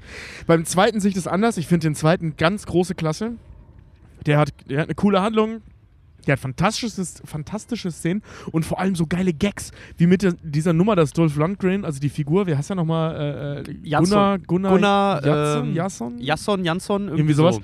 dass, dass Gunnar halt äh, äh, äh, Chemie studiert hat und deswegen eine Bombe bauen will. Was übrigens witzig ist, weil das hat, das hat er wirklich, Dolph Lundgren. Dok Doktor, der, Doktor der Chemie Genau. ist, ja. und äh, äh, da dann halt irgendwie so eine Bombe baut. Und ich fand die Szene so witzig. Entschuldigung, ich muss das jetzt, auch wenn das so nicht funktioniert, aber ich muss es trotzdem zitieren, weil ich das so geil finde. Wie er da steht, diese Bombe baut und erzählt, ja, und in, diesem, diesem Gestein ist Phosphat. Und wenn ich das bla bla bla bla bla, Chemiebegriffe, stellt die dahin, zündet die an.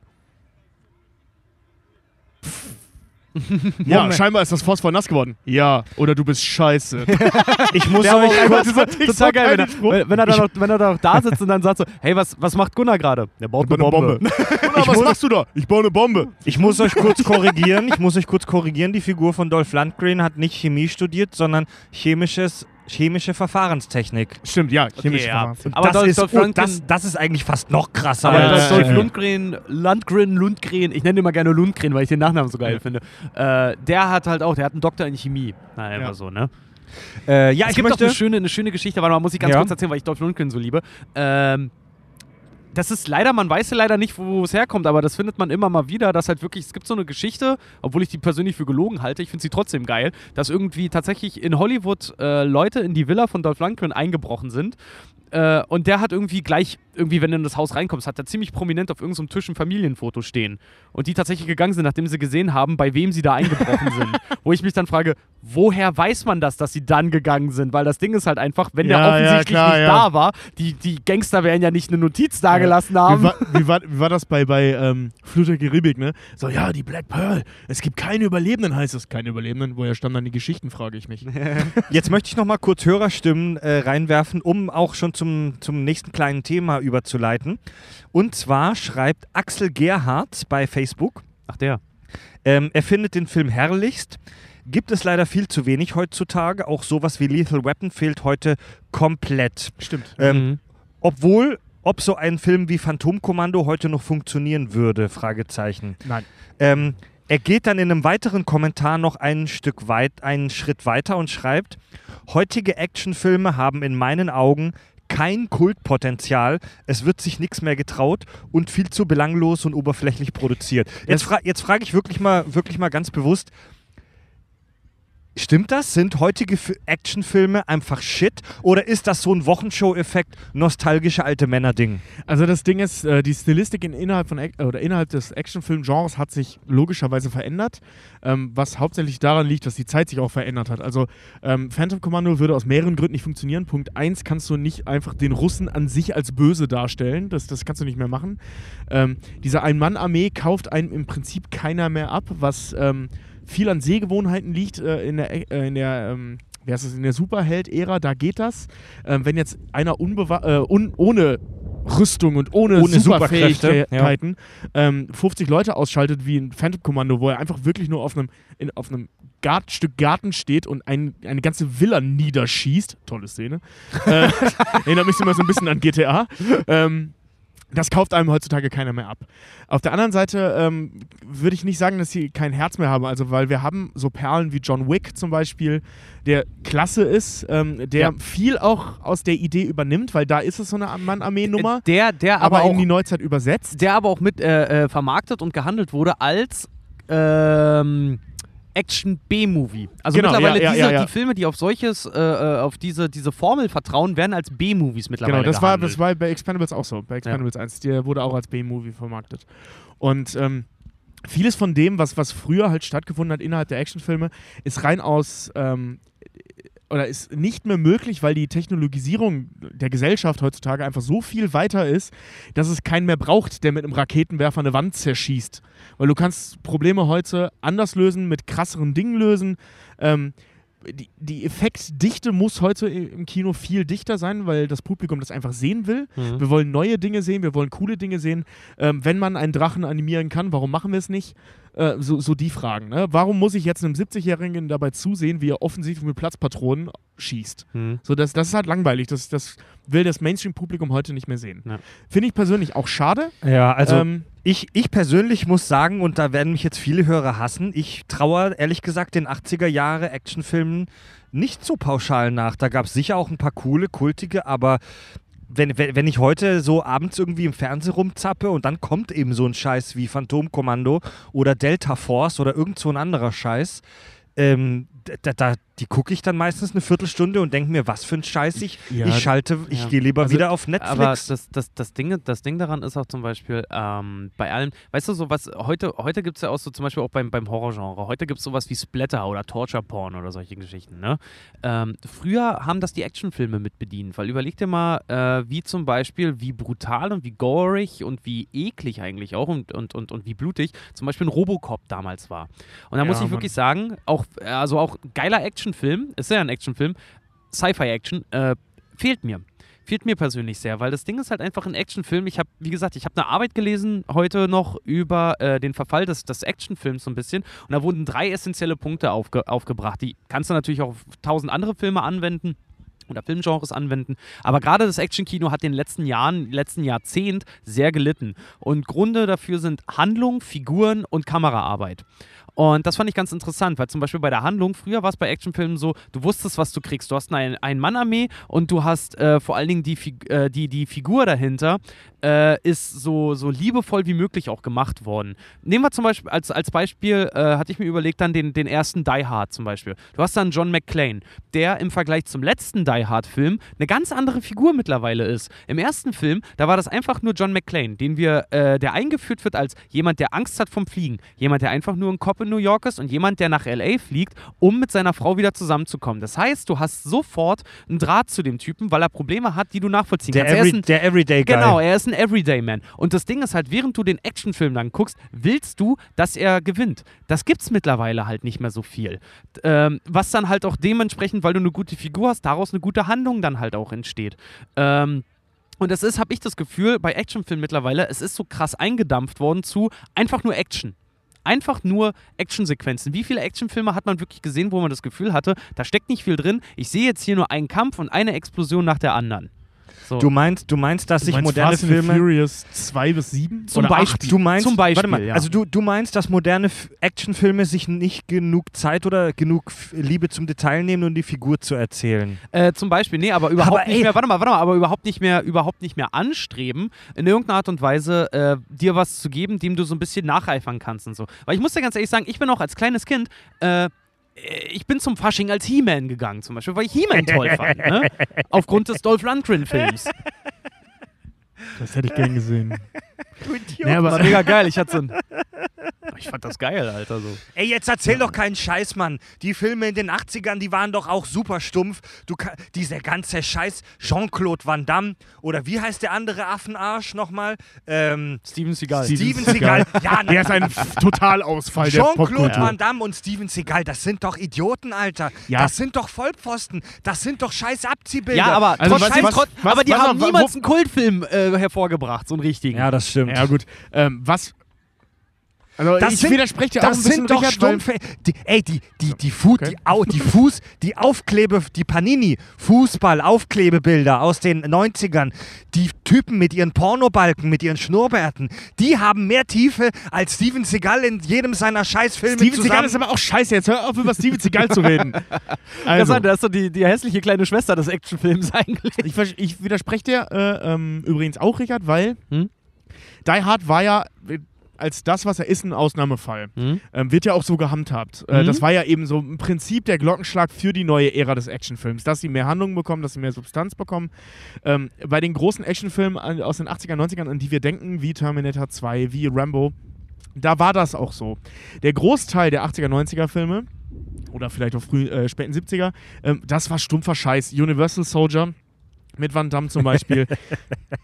Sorry, Richard, aber Nee, jeder Lundgren-Film. Ja, jeder, jeder Lundgren-Film bis auf Rocky ist halt irgendwie totale Kacke. Ja, Und Masters of und the das ist- Universe und alles. Klar, klar, das ist, ich, äh, klar, klar, das hat Charme, gar keine Frage. Ähm, ich traue dem jetzt persönlich auch nicht wirklich hinterher. Ähm, ich finde es natürlich ein bisschen schade, dass es nicht mehr so ist, aber ich traue dem nicht hinterher, weil ähm, so wie sie waren und dass es mittlerweile ein abgeschlossenes Genre ist, finde ich das eigentlich sehr geil. Ähm, es wurde bis zur Genüge ausgereizt, dieses Genre, bis es wirklich scheiße wurde. Also so richtig scheiße, bis dann Cameron auf die Idee kam, True Lies zu drehen, Ja. ähm, sich darüber lustig zu machen und dieses Genre ein für alle Mal zu beerdigen, was, was auch vollkommen richtig war an der Stelle. Genau wie wir alle dachten, dass Piratenfilme vorbei waren, Gott Mhm. sei Dank. Und dann kam der Flut der Karibik, okay, aber Gott sei Dank und nicht davor mehr. Waterworld. Ja gut, das ist ja kein Piratenfilm im eigentlichen Sinne, aber der war cool. Das war, ja, ich, mit bin, Waterworld. ich bin auch ein Fan von Waterworld. Lass mal. Ich, ich schäme mich den. dafür, aber es ist ein toller Film. Aber guck mal, das ist zum Beispiel dasselbe Prinzip. Mein, mein, mein Vater hat immer gesagt, äh, wenn ich zum Beispiel da sitze, so, wir sind ja alle zum Beispiel tierisch Fans äh, ähm, von, von Musik der, aus den 80ern, ne? Und mein Vater hat Yeah. auch gesagt, so, ja, heute im Radio laufen die guten Sachen aus den 80ern. Ja, wir genau, hatten ja. auch Scheiße. Ja. Die hört heute aber keiner mehr. Und da zähle ich dann halt auch, ja, die Lundgrens, die Van Dams, die Seagulls, die Norris, die Chuck Norris-Filme. Das sind, Ey, das sind mich Wort war voll der Wahnsinn. das sind, äh, das sind Sachen für mich, die laufen für mich damals schon unter dem Trash-Ding. Aber solche richtigen, richtigen Ikonen, worauf sich äh, das, das Genre ja heute immer noch stützt, wie zum Beispiel ein Robocop oder halt ein Terminator oder ein Terminator 2 oder solche Sachen. Ja, vor allem äh, Terminator das, 2. sind, das sind halt wirklich die Filme oder halt den, den Die Hard. Äh, den Die Hard, das klingt, als, als wäre das einer, Der den Deinhard. Das Der- ist einer, der das ist einer, Deinhard. einer, den ich im Telefonbuch stehen habe. nee, aber ähm, oder die Mad Max-Filme und sowas. Das sind halt Sachen, die wirklich das so hart geprägt haben, weswegen Leute, so wie ich, ja auch mittlerweile da ein gewisses Gefühl mit verbinden. Deswegen fand ich auch Ja, genau, Fury genau. Road zum Beispiel so geil. Der ist tierisch stumpf, das ist nur, wir fahren von Ort A nach B und wieder zurück, ne? Ähm, Bester aber Junge, Wendepunkt der aber Filmgeschichte. Junge habe ich Fury Road gefeiert. Ja, ich auch. Ähm, aber da, das ist es halt eben, die greifen ja das nochmal auf, was wir damals schon Ja, gesehen haben, was wir ähm, damals geil fanden. Ähm, ich, John Wick macht ja im Prinzip nichts anderes. Äh, 96 Hours macht auch nichts anderes. Ja. Die spielen halt eben auch mit diesem Klischee in moderne Zeit übersetzt, in moderne Kampfszenen übersetzt, äh, Actionszenen und so weiter. Aber dasselbe Grundprinzip. Und das ist auch gut so, dass es immer noch Filme gibt, die sowas ab und zu mal machen und dann aber auch neue Dinge äh, einbringen, wie jetzt zum Beispiel John Wick, der stilistisch sehr viel anders gemacht hat, äh, sehr viel besser gemacht hat, muss man leider so sagen. Also die Action-Szenen bei John Wick sind sehr viel besser als in die Expendables, ähm, was allein den, Ja, One-on-One-Kampf oder One-to-40-Kampf angeht. ja? ähm, aber dass dieses Genre ausgestorben ist, ist eigentlich gut so. Das, Ja, das Geile ist, weißt also- mal, ich habe ich hab zum Thema ausgestorben. Ich habe heute äh, eine Arbeit gelesen von einem Filmstudenten aus Illinois. Ne? Äh, ist schon etwas älter, die, die Arbeit, die ich da online gefunden habe. Und das fand ich sehr interessant, weil der hat die, das Genre des, des Actionfilms oder gerade dieser dummen Actionfilme oder diese Over-the-Top-Actionfilme äh, anhand von einem Zeitstrahl festgemacht und mal geguckt, was ist dort eigentlich dann Oh, auch so geil. weltpolitisch passiert, dass das mehr oder weniger Ja, ausgestorben ja, ja, ja, ja. ist. Und er, hat, er, ist auch, er, ist, Sinn, ja. er ist einen super geilen äh, Schluss gekommen. Er meinte auch so, der letzte dumme Actionfilm, der wirklich erfolgreich gemacht wurde und der im Kino war, war, ist seiner Meinung nach Tomb Raider mit Lara, also mit, mit äh, Lara Croft, mit, äh, Angelina Jolie. mit Angelina Jolie. Gott, war der war der, pass auf, war der letzte, sagt er selber auch, war der letzte dumme Actionfilm, der Erfolg hatte. Warum? Danach war 9-11. Er hat gesagt, Ja, danach kannst genau. du wirklich in der Filmmache halt sehen, das hat massiv abgenommen, weil die Leute keinen Sinn und kein, kein, kein Gespür mehr dafür hatten, weil äh, plötzlich selber betroffen halt so, ne? genau. So Naja, Aktion erzeugt Reaktion und, das und ist- solche das Sachen. Und deswegen, deswegen ist, das, ist das Genre dann auch langsam klar. Deswegen sind auch viele Actionfilme, die heute kommen, vollkommen vernachlässigbar. Umso erfrischender finde ich dann sowas wie die Expendables. Man, man muss aber dazu sagen, ähm, dass, dass im Laufe der Actionfilmgeschichte entstanden ist das Ganze im Prinzip während des Vietnamkriegs. Ja. Ähm, das war so die, dieses, dieses Ohnmachtsgefühl, das habe ich glaube ich schon mal erzählt, ne? Ja, jetzt, Dieses- ist mir ja. egal, erzähl trotzdem, ich höre das immer wieder gerne. Ja, das- das das- dieses, dieses nationale Ohnmachtsgefühl, das da war, so die einzigen, die sich ja geil fühlten, war die, die was zu sagen hatten. Und äh, so als Volk waren die, gerade die Amerikaner halt eben, die haben sich ohnmächtig gefühlt, es sind eigentlich nur Todesbriefe nach Hause gekommen, keiner wusste, was passiert, weil der Krieg am anderen Ende der Welt war. Und ähm, die, die, die, die, Emporkom äh, die Emporkömmlinge des, des, der Ein-Mann-Armee-Filme ähm, haben so für zwei Stunden oder für anderthalb Stunden dann halt eben ein Gefühl der Sicherheit gegeben. So, es gibt halt jemanden Starkes, der kümmert sich um alles. Wenn halt eben in Phantom Commando Schwarzenegger sich all, ganz alleine gegen so ein, ich glaube, Drogenkartell war es, ne, ähm, stellt. So, das macht Spaß dabei zuzugucken. Wir sind doch noch stark. Und ja, Ja. er ist ehemaliger Soldat und das ist gut.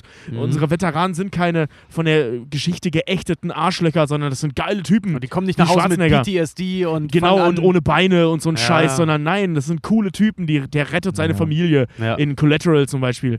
und- und- Republikaner mit einer Waffe. Ja, genau. weißt du, so, ne? Mhm. Dann hast du halt eben, das flaute in den 90ern ab. ähm, Was man auch in der, in der Actionfilm-Szene mega sieht, also da passiert sowas nicht mehr, ähm, bis halt eben True Lies, aber der sich halt eben darüber lustig macht und dann aber auch schon mit so Sachen spielt, wie mit auf einem Harrier kämpfen und so ein Blödsinn. Also da ging das ja auch schon los, dass das alles übertriebener wurde.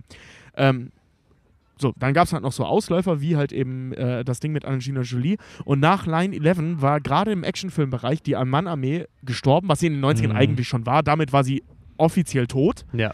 ähm, weil das nichts mehr brachte. Das war so Was die Leute halt wollten, waren wirklich nicht einer, der gegen viele kämpft, weil das bringt offensichtlich nichts, sondern globale Sachen, krasse Sachen, Dinge, die wirklich was kaputt machen.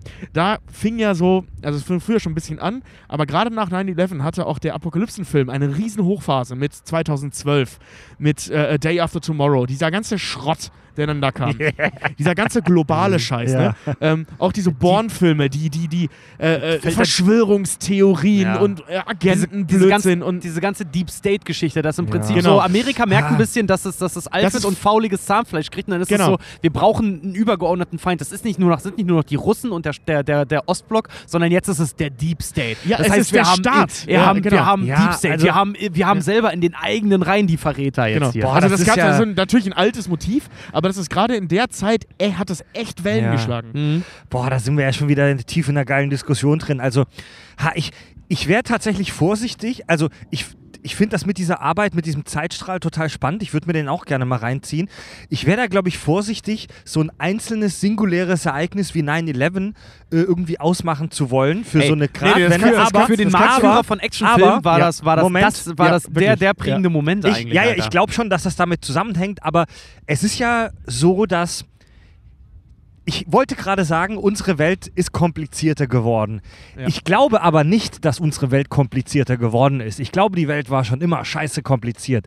Aber unser Bewusstsein Genau, ja. ja. dafür, dass die Welt kompliziert ist, die ist gewachsen. Schau mal, früher Bipolarismus, also zwei große Mächte, die gegeneinander kämpfen. Der Ostblock, die Sowjetunion gegen die Amis. Gegen, die, das ist gegen ja den Westen halt einfach. Genau, der Oder Westen- die westlichen Wertvorstellungen. der Westen gegen den Osten. Das waren Bipolar die Amis. Ja, genau. Kapitalismus, Sozialismus. So. Bipolarismus, das ist ja so das große Narrativ, ah, das ist so ein Wort, mit dem man sich richtig wichtig machen kann. Das ist ja, das ist ja so, der Bipolarismus ist das große Narrativ des großen Krieges. Es gibt zwei Seiten, die gegeneinander kämpfen. Es gibt gut und es gibt böse. Wir, Hollywood, sind die Amis, wir sind gut und wir kämpfen gegen die Bösen, die Sowjets. Da gibt es keine verfickte Diskussion.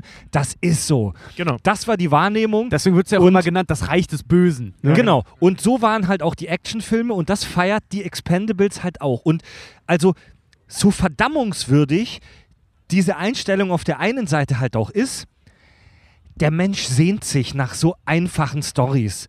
Ähm, das nennt man auch Komplexitätsreduktion. Jeder Mensch sehnt sich nach Komplexitätsreduktion. Menschen möchten, und das ist absolut nachvollziehbar, in einer Welt mit einfachen Regeln leben. Aber das Bedürf der, der ähm, wie schon gesagt, dass die Sensibilität dafür, dass wir uns in einer saukomplexen Welt befinden, die ist halt wirklich gewachsen. Gerade in den letzten 10, 15 Jahren. Äh, 9-11 kann man da gerne irgendwie so als Initialzündung nehmen. Diese ganz, dieses ganze Thema mit Terrorismus. Terroristen, das ist kein Land, das ist keine Nation, das ist keine, äh, keine, kein, kein, kein einzelner Staat, gegen Ja. den man kämpft. Das ist halt scheiße komplex. Das Äh, sind einzelne Personen, die du im Prinzip auch im eigenen Land erstmal rausfischen musst. Ja, was das deine ist, Nachbarn sein Ja, können. das ne? ist die, die Nadel im Heuhaufen halt Ja, suchen. So, und, ne? und heu heute, heute ist eben das Bedürfnis eher, und ich persönlich finde das auch sehr gut, nach, nach eher tiefen, tiefen Charakteren, nach eher anspruchsvollen Stories. Guck mal, solche Serien wie Game of Thrones zum Beispiel. Game of Thrones ist die fleischgewordene Komplexität verfickte Scheiße. Da gibt es überhaupt kein Gut und Böse mehr. Da ist alles super kompliziert. Ja. Jede verdammte Figur hat ihre guten und ihre schlechten Seiten und alles ist total chaotisch. Außer Jon Snow. Außer Jon Snow Ja, natürlich. der weiß ja auch nichts. Der ist weiß ja halt nichts. So, Ja. ja. Ignorance is a bliss, ne? Und ähm, das spiegelt sich halt auch in den modernen Actionfilmen wieder, dass du halt eben nicht dieses Gut und Böse Ding ungeschoren einfach durchziehen kannst. Ja, aber so machen es ja die Expendables dann halt auch so ein bisschen. Ja, ne? genau, die, die Sie sind Expen- so die, die die, greifen die, das ja wieder auf. Genau, ja, genau wie John Wick ja auch. Genau, die, die Verkörperung des, des, des, des, oder im Prinzip dann auch, ja doch, die Verkörperung Amerikas, wie Ja. sie halt anfangen, wieder Weltpolizei zu spielen. Ja, das ist, das ist, die Expendables ist die fleischgewordene Komplexitätsreduktion. Wie schon gesagt, am Anfang vom Film, jeder Film nimmt sich am Anfang echt zehn Minuten Zeit, um dem Zuschauer klarzumachen, wir sind gerade an einem entlegenen Ort auf der Welt, in der Bananenrepublik, irgendwie auch total rassistisch. Und dieses, das ist ein böses Land, in dem wir gerade sind. Da werden dann gezeigt, wie irgendwelche Soldaten die Weiber vergewaltigen. Alle, so das Militär beherrscht praktisch den ich glaube, wir haben Alltag. nicht den gleichen Film gesehen. Ja, nee, nein, man hat, nein. Man hat keine Vergewaltigungen gesehen, aber so vom Gefühl her. Das Ja. Militär beherrscht hier die Gesellschaft. Das sind böse Motherfucker. Und es ist ganz glasklar und es gibt keine Diskussion, dass die Expendables die Guten sind. Ja, das ist so der, der kleine Hoffnungsschimmer immer für die Leute dann auch dort sind, ne? Die Ja. offensichtlich ihre eigenen Probleme nicht lösen können. Das ist übrigens sehr schön auch im Blood Diamond aufgegriffen. Sie dann auch sagen, so, so ja, äh, die Freiheitsarmee steht kurz vor den, Gren äh, vor den Toren der Stadt. So, hau, du und deine Familie haut hier ab und der Barkeeper, den Leonardo DiCaprio das fragt, so, wie? Abhauen. Ich bin hier geboren oder wir waren schon vor euch da und ich werde doch noch hier sein, wenn ihr weg seid. So, wir, das ist Ja. mein Land. Ich kann nicht in einen Helikopter steigen und einfach wegfliegen, so wie ihr. Ja. Ja. ja, das war anstrengend. Ja, komplexes Thema. Ja. Nee. Aber du, du siehst es ja eben auch in den, äh, äh, wenn, wenn du dir die Comic-Verfilmungen anschaust, was ja im Moment so das Highlight der Actionfilme sind. Im Prinzip, andere Actionfilme schaffen es ja gar nicht mehr auf dem Markt. Außer jetzt hier vielleicht, äh, äh, ich habe letztens gesehen, den Trailer zu Mission Impossible 17 oder was. Ach, hier Fallout. Äh, Mission ja, genau. Impossible Fallout. Ich fand den Trailer schon kacke, aber das, ist, das steht auf einem anderen Blatt. Ich mag die Filme nicht. Ah, ist wir aber sind- egal. Jedenfalls, ähm, Wir, wir sind halt aber auch alte Herren, die, ähm, ne? Aber ich ja gut, das stimmt. Aber was ich jetzt meine, ähm, Ich, ich hab, ich, sorry, ich, ich, ich guck, ich guck gerade äh, die Avengers, die Animated Series. Ich guck jeden Morgen eine Folge beim Frühsport Geil. und die ist cool, aber da wird mir zu viel gekämpft und zu wenig geredet. ja. Wir werden langsam alt, Ja, Leute. Mhm. das ist richtig. Was ich sagen wollte, ist, äh, wenn du dir die Comicfilme ansiehst oder auch Actionfilme, die dann noch Erfolg haben, wie zum Beispiel äh, ähm, Mission Impossible, lassen wir jetzt mal äh, Dings außen vor hier, Fast and Furious, ähm, die versuchen mittlerweile möglichst komplexe Handlungsstränge aufzubauen, äh, mit möglichst viel Reichweite. Also da reicht es halt nicht mehr, was Stallone sagte, dass jemand beim äh, Friseur ein paar auf die Fresse kriegt. Oder dass halt irgendein Arschloch einen Kaffee in die Luft sprengt, wie in, wie in Collateral, äh, Ja. Collateral Damage und deswegen halt Stallone, äh, Schwarzenegger alleine in den Krieg zieht. Ähm, das reicht halt nicht mehr, sondern du brauchst direkt entweder Aliens von außen, die die gesamte Existenz bedrohen, oder wie in Triple X zum Beispiel, irgend so einen Typen, der die gesamte Existenz bedroht. So, weißt du, es ist. Es, das Actionfilm-Kino ist so ein bisschen zu einem Kino der, der, der Ulti, äh, der, der, der, wer ist das nicht, Ultimative, der, Der der, Extreme, der ja, Extreme, der, nee, nee, des, des, des, des, des Ultimums geworden. So, Ja. es, es gibt nur noch ganz oder gar nicht. Das ist auch. Das ne? Und das ist so ein, das, das beschreibt halt eben auch das, was du sagtest mit dieser, äh, ähm, mit dieser kom komplexeren Welt. Also die Welt ist komplexer geworden, fühlt sich komplexer an. Ähm, und das wollen die Leute im Kino dann halt auch eben sehen, ne? dass es halt eben nicht ist, einer baut Scheiße und den hau ich jetzt ein paar aufs Maul, sondern es muss sein, dass der einen super komplizierten, super Plot hat und ein, den Masterplan muss Ja. der Böse haben. Ja. Der muss, der, muss, der, der muss mit einer explodieren, explodierenden Eismaschine anfangen, aber eigentlich wollte er in den Mond in die Luft Ja, jagen. Ja, aber das, das, Weißt das, so- das, das geht sein. mir teilweise auch auf den Sack. Die neueren James Bond-Filme, wo es Ja. fünf, wo es fünf Höhepunkte gibt, wo es 30 Plot-Twists gibt. Ja. Das ist auch aber, scheiße. aber da Ja. muss ich auch zum Beispiel sagen, das ist auch so ein großer Punkt, das wurde auch in, in, in dieser einen Arbeit aufgegriffen, wird gesagt, die, Schwä die Schwächen äh, der alten und neuen Actionfilme, da war unter anderem, da finde ich, können wir jetzt mal drüber reden, die Bösewichte. Weil der Ja. guter Actionfilm lebt also wirklich ein guter Actionfilm, auch heute noch, der lebt von einem Bösewicht, dessen Motive du äh, äh, ähm, Nachvollziehen, nachvollziehen, kannst. ja. Weil das Ding ist zum Beispiel Ja. auch, ge- gehen wir, nehmen wir mal Casino Royale zum Beispiel, ne? Le Chiffre von Michael Madsen gespielt. Le Chiffre finde ich einen der geilsten Bond-Bösewichte auch, weil der hat so verkackt durch seinen Plan, den er eigentlich hatte, der mit Bond erstmal gar nichts zu tun hatte, soweit, ne? Der hat so hart verkackt, dass er am Ende des Films, wenn er Bond dann da auch gefesselt äh, sitzen hat und äh, im Prinzip auch dieses Pokerturnier verloren hat, das ist einfach nur, das ist eine einzelne Person, der wirklich um sein Leben bangt, weil der die Kohle wieder zurück braucht, zum Beispiel. Ne? Ich fand das den nicht so pralle, muss ich sagen. Und ich da, das, das fand ich, da, sowas finde ich halt zum Beispiel ziemlich gut, weil dadurch kannst du dich halt auch mit dem Bösen dann identifizieren. ich habe ich hab, äh, Le Chiffre in, in Casino Royale, einer der Gründe, warum ich Casino Royale nicht so mag wie alle anderen auf diesem Planeten. Ähm, ich habe den nicht verstanden, den Typen. Der war mir so egal. Ich fand Bond cool. Ich fand den Film auch cool. Ich habe nur den Bösen nicht verstanden. Ich habe auch seinen Plan nicht Er verstanden. war, nur, er war nur ein Zwischenmann. Er sollte Ja, ich eigentlich weiß, nur Geld, Geld horten und dann diesen Anschlag auf den Flughafen inszenieren, ja, ja. damit, damit der, der Aktienmarkt steigt Genau, für genau, eine das, böse Firma. Das ist das, was ich meine, was mich so nervt bei aktuellen. Da muss irgend so ein Vogel ein äh, Pokerturnier gewinnen, damit andere Leute am anderen Ende der Welt einen Flughafen in die Luft sprengen können, damit der Aktienmarkt für die Firma XY steigt. Okay. aber das- Anstatt, aber das- ja. Der will einen Flughafen in die Luft jagen und ich halte ihn auf. Aber das Ding Ja. ist halt zum Ende der Handlung. Aber das Ding Reicht ist doch. halt zum Beispiel Hans Gruber. Ja. Der, der noch extra sagt, wir sind keine Terroristen, Ja, wir sind ist einfach nur Diebe zum Genau, Beispiel. ne? das ist das, cool, das ja. sind halt auch Motive, wo ich sagen kann, klar, aus dem schnöden Mammon heraus, also wirklich wegen Geld, Leute einfach nur, ohne sie töten zu wollen, gefangen zu nehmen, weil man will Kohle haben und da ist dann jemand, der mit dem Plan durchkreuzt. Hey, ja, ganz ehrlich, deswegen finde ich Hans Gruber geil. Ja, weil, Hans Gruber ganz ist ehrlich, so, so, so okay, ich kann, ich kann ihn super gut verstehen, weil die Chiffre dasselbe. Der war nur ein Zwischenmann, der zufällig zum Bösen geworden ist. So, ne? Hier äh, zum Beispiel äh, jetzt Infinity War.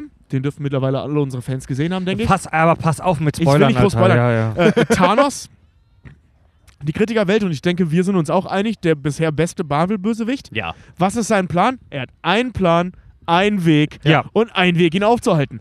Ende der Handlung. Okay. Reicht doch. Ja, ja, Ich hab- ja, hab ja. heute- Also wa warum muss das Ja. immer von, von Hühner hot gehen und dann fünf Minuten vor Schluss des Films, ach scheiße, das war dein Plan? Ko Kugel in den Kopf. Wieso dann die Handlung? Warum nicht direkt so? Das, das Geile ist heute, ich habe heute, äh, war das ganz ich habe heute ein schönes Meme gesehen äh, äh, zum Thema, weil es gibt ja jetzt mittlerweile, weißt du, es gibt ja Pessimisten, Optimisten, Realisten, ne? Und es gibt jetzt mittlerweile auch das, äh, die, die, die, äh, Stand, den Standpunkt Thanos. Weißt du, so der Optimist, das Glas ist halb voll, der Pessimist, das Glas ist halb leer und es gibt Thanos, genau richtig. Ja.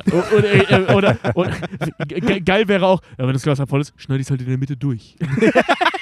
Naja, Thanos das ist ja, ja. Thanos- dann ist es ja wieder das- voll, ne? Thanos dann das Glas ist halb voll oder halb leer, genau richtig. Naja, Thanos, Thanos, Thanos will ja die Hälfte des Universums töten, damit die andere Hälfte ein cooles Leben hat. Ja, genau, also das meine er ich ja. Ne? Also er schneidet er das Glas ein- einfach durch, damit, damit es wieder voll ja, ist. also er, ist ein, er ist ein Intermediate Utilitarist. Das, Genau, Wohl, ja. das Wohl der Hälfte wiegt mehr als das, als das Leid der anderen andere Hälfte. Wohl der Hälfte.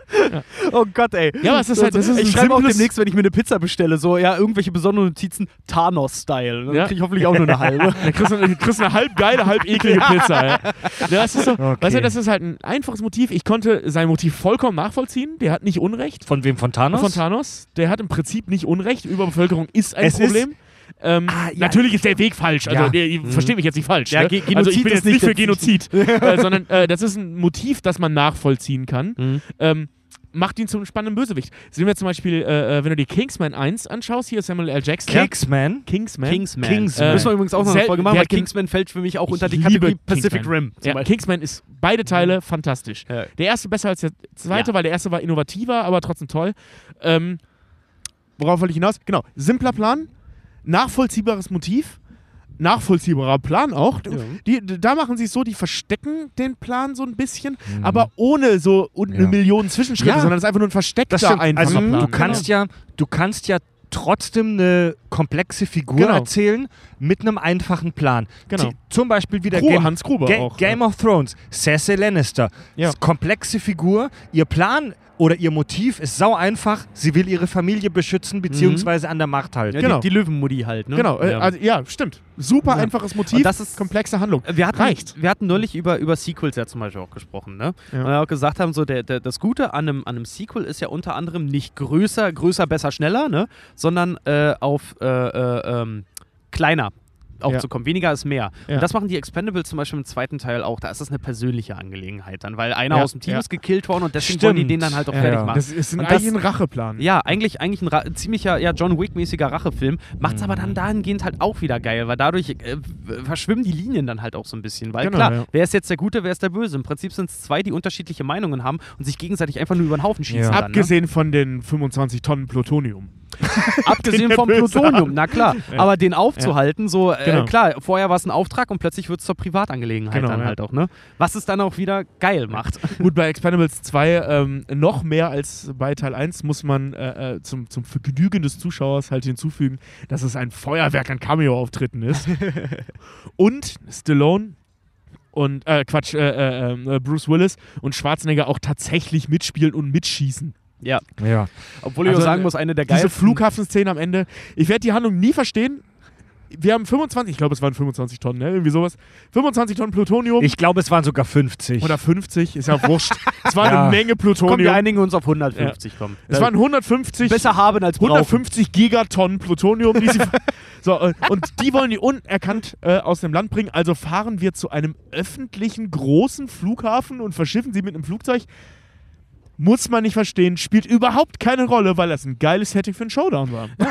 Das ist doch Ist, halt finde einfach ich, so völlig die, gerechtfertigtes Mittel. ist so ein bisschen die Pablo Escobar-Devise, ne? So Ja. offensichtlich wie möglich, dann fällt es keinem auf. Ja, genau. Ähm, genau. Ja, Wie oft hatte ich beim Check-in am Flughafen halt auch Plito Plutonium in der Ja. Hosentasche? Das sage ich halt, ja, ist halt so. ein Stück Metall, das ist mein Schlüsselanhänger. Ah, okay, alles klar, lauf Ja, weiter. genau. Das zerfällt jetzt hier radioaktiv und ihr werdet alle Ja, sterben. Aber ja gibt's da gibt es einen Metalldetektor, ja, aber gibt es einen Radioaktivdetektor? Nein. Gibt es einen Geigerzähler? Nein, und ich finde das? TSA am Flughafen, die können da echt mal nachrüsten. Also, weißt du, so meine ähm, Nagelfeile einkassieren, aber nicht mein Plutonium an. Das ist, also das ist tatsächlich gerade eine echt interessante Frage, ob die beim Security-Check radioaktive ähm, Elemente erkennen auf Anhieb.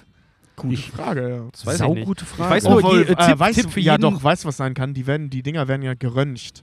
Und äh, ähm, Da rastet- Röntgengeräte, da äh, rastet dann das Röntgengerät dann wahrscheinlich aus, ich, ne? ja. Genau, ja. Ich kenne nur einen kleinen Tipp für jeden, der gegen seinen Willen in den Flieger gesetzt wird, ne? wegen Menschenhandel oder solche Sachen. Es gibt äh, tatsächlich an der Flughafenkontrolle. Völlig alltägliche Ja, ja, Situation. pass auf. ne? Naja, Menschenhandel und so, ne? Wer da jetzt, weiß ich nicht, irgendwie, wenn da einer irgendwie 17 äh, Jungfrauen aus China irgendwie verschifft oder so, ne? Wenn ihr in diese Körperscanner reingeht, wenn ihr über eurem Kopf ein Peace-Zeichen haltet, das ist ein äh, tatsächlich anerkanntes Zeichen für ich brauche Hilfe, dann ziehen die Leute äh, am Flughafen Ach, euch echt? nämlich raus in den Extraraum für eine sogenannte Sonderkontrolle. Ach, was, Ähm, echt? Hm? Warte mal, ich brauche Hilfe, in welcher Form? Ich wurde entführt Sagen wir oder mal, du wie? wurdest entführt und wirst in den Flieger gesetzt und du bist am Flughafen an einer, an einer Kontrolle halt gerade und du bist in diesen Ganzkörperscannern. Wenn Ja. du über, dein, über deinen Kopf äh, äh, ein Peace-Zeichen machst, Uh. ne, also einfach zwei Finger rausstreckst, das soll wohl ein Zeichen sein für die Mitarbeiter dort im Sinne von so Sonderprüfung. Die werden in einen extra Raum gebracht und dort kannst du dann frei mit denen reden, ob du in der Scheiße steckst oder Äh, nicht. woher weißt du das? Habe ich online gelesen. Also so, als würde ich mir so Hasenohren machen. Ja, genau.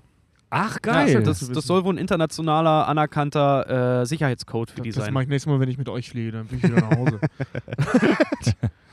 als wir, als wir äh, drei geflogen sind nach Köln, um mit Marco die, das Herr der Ringe Triple Feature aufzunehmen, Grüße übrigens an Marc und Sina. Yay, danke da nochmal. beim Hinflug und beim Rückflug wo, äh, wurde man auf uns aufmerksam wegen den Mikrofonen im Gepäck. Weil die aussehen wie Bomben. Ja, Und, das, war, ähm, das war geil. Wo noch Fred meinte so, ja, ich weiß nicht, ob wir das alles im Handgepäck haben dürfen. Nehmt mal jeder ein bisschen was, ne? Und ich sehe nur das Röntgenbild von meinem Rucksack. So, ja, sieht halt auch voll aus wie eine Knarre halt einfach nur so, ne? Im Rucksack. Und na, die sehen da halt einen Haufen undefinierbares Metall und dann sind die mit so kleinen, ähm, mit so kleinen Lappen hingegangen, haben kurz unsere Mikrofone und die Mikrofontaschen so abgewischt und sind dann zu so einem Automaten gegangen, haben das da reingesteckt, haben ein paar Sekunden gewartet. Das war dann äh, Check auf Sprengstoff. Hm. Ist ja abgespaced. Das ist echt ziemlich abgefahren. Ähm, Richard, du hast vorhin sowas gedroppt.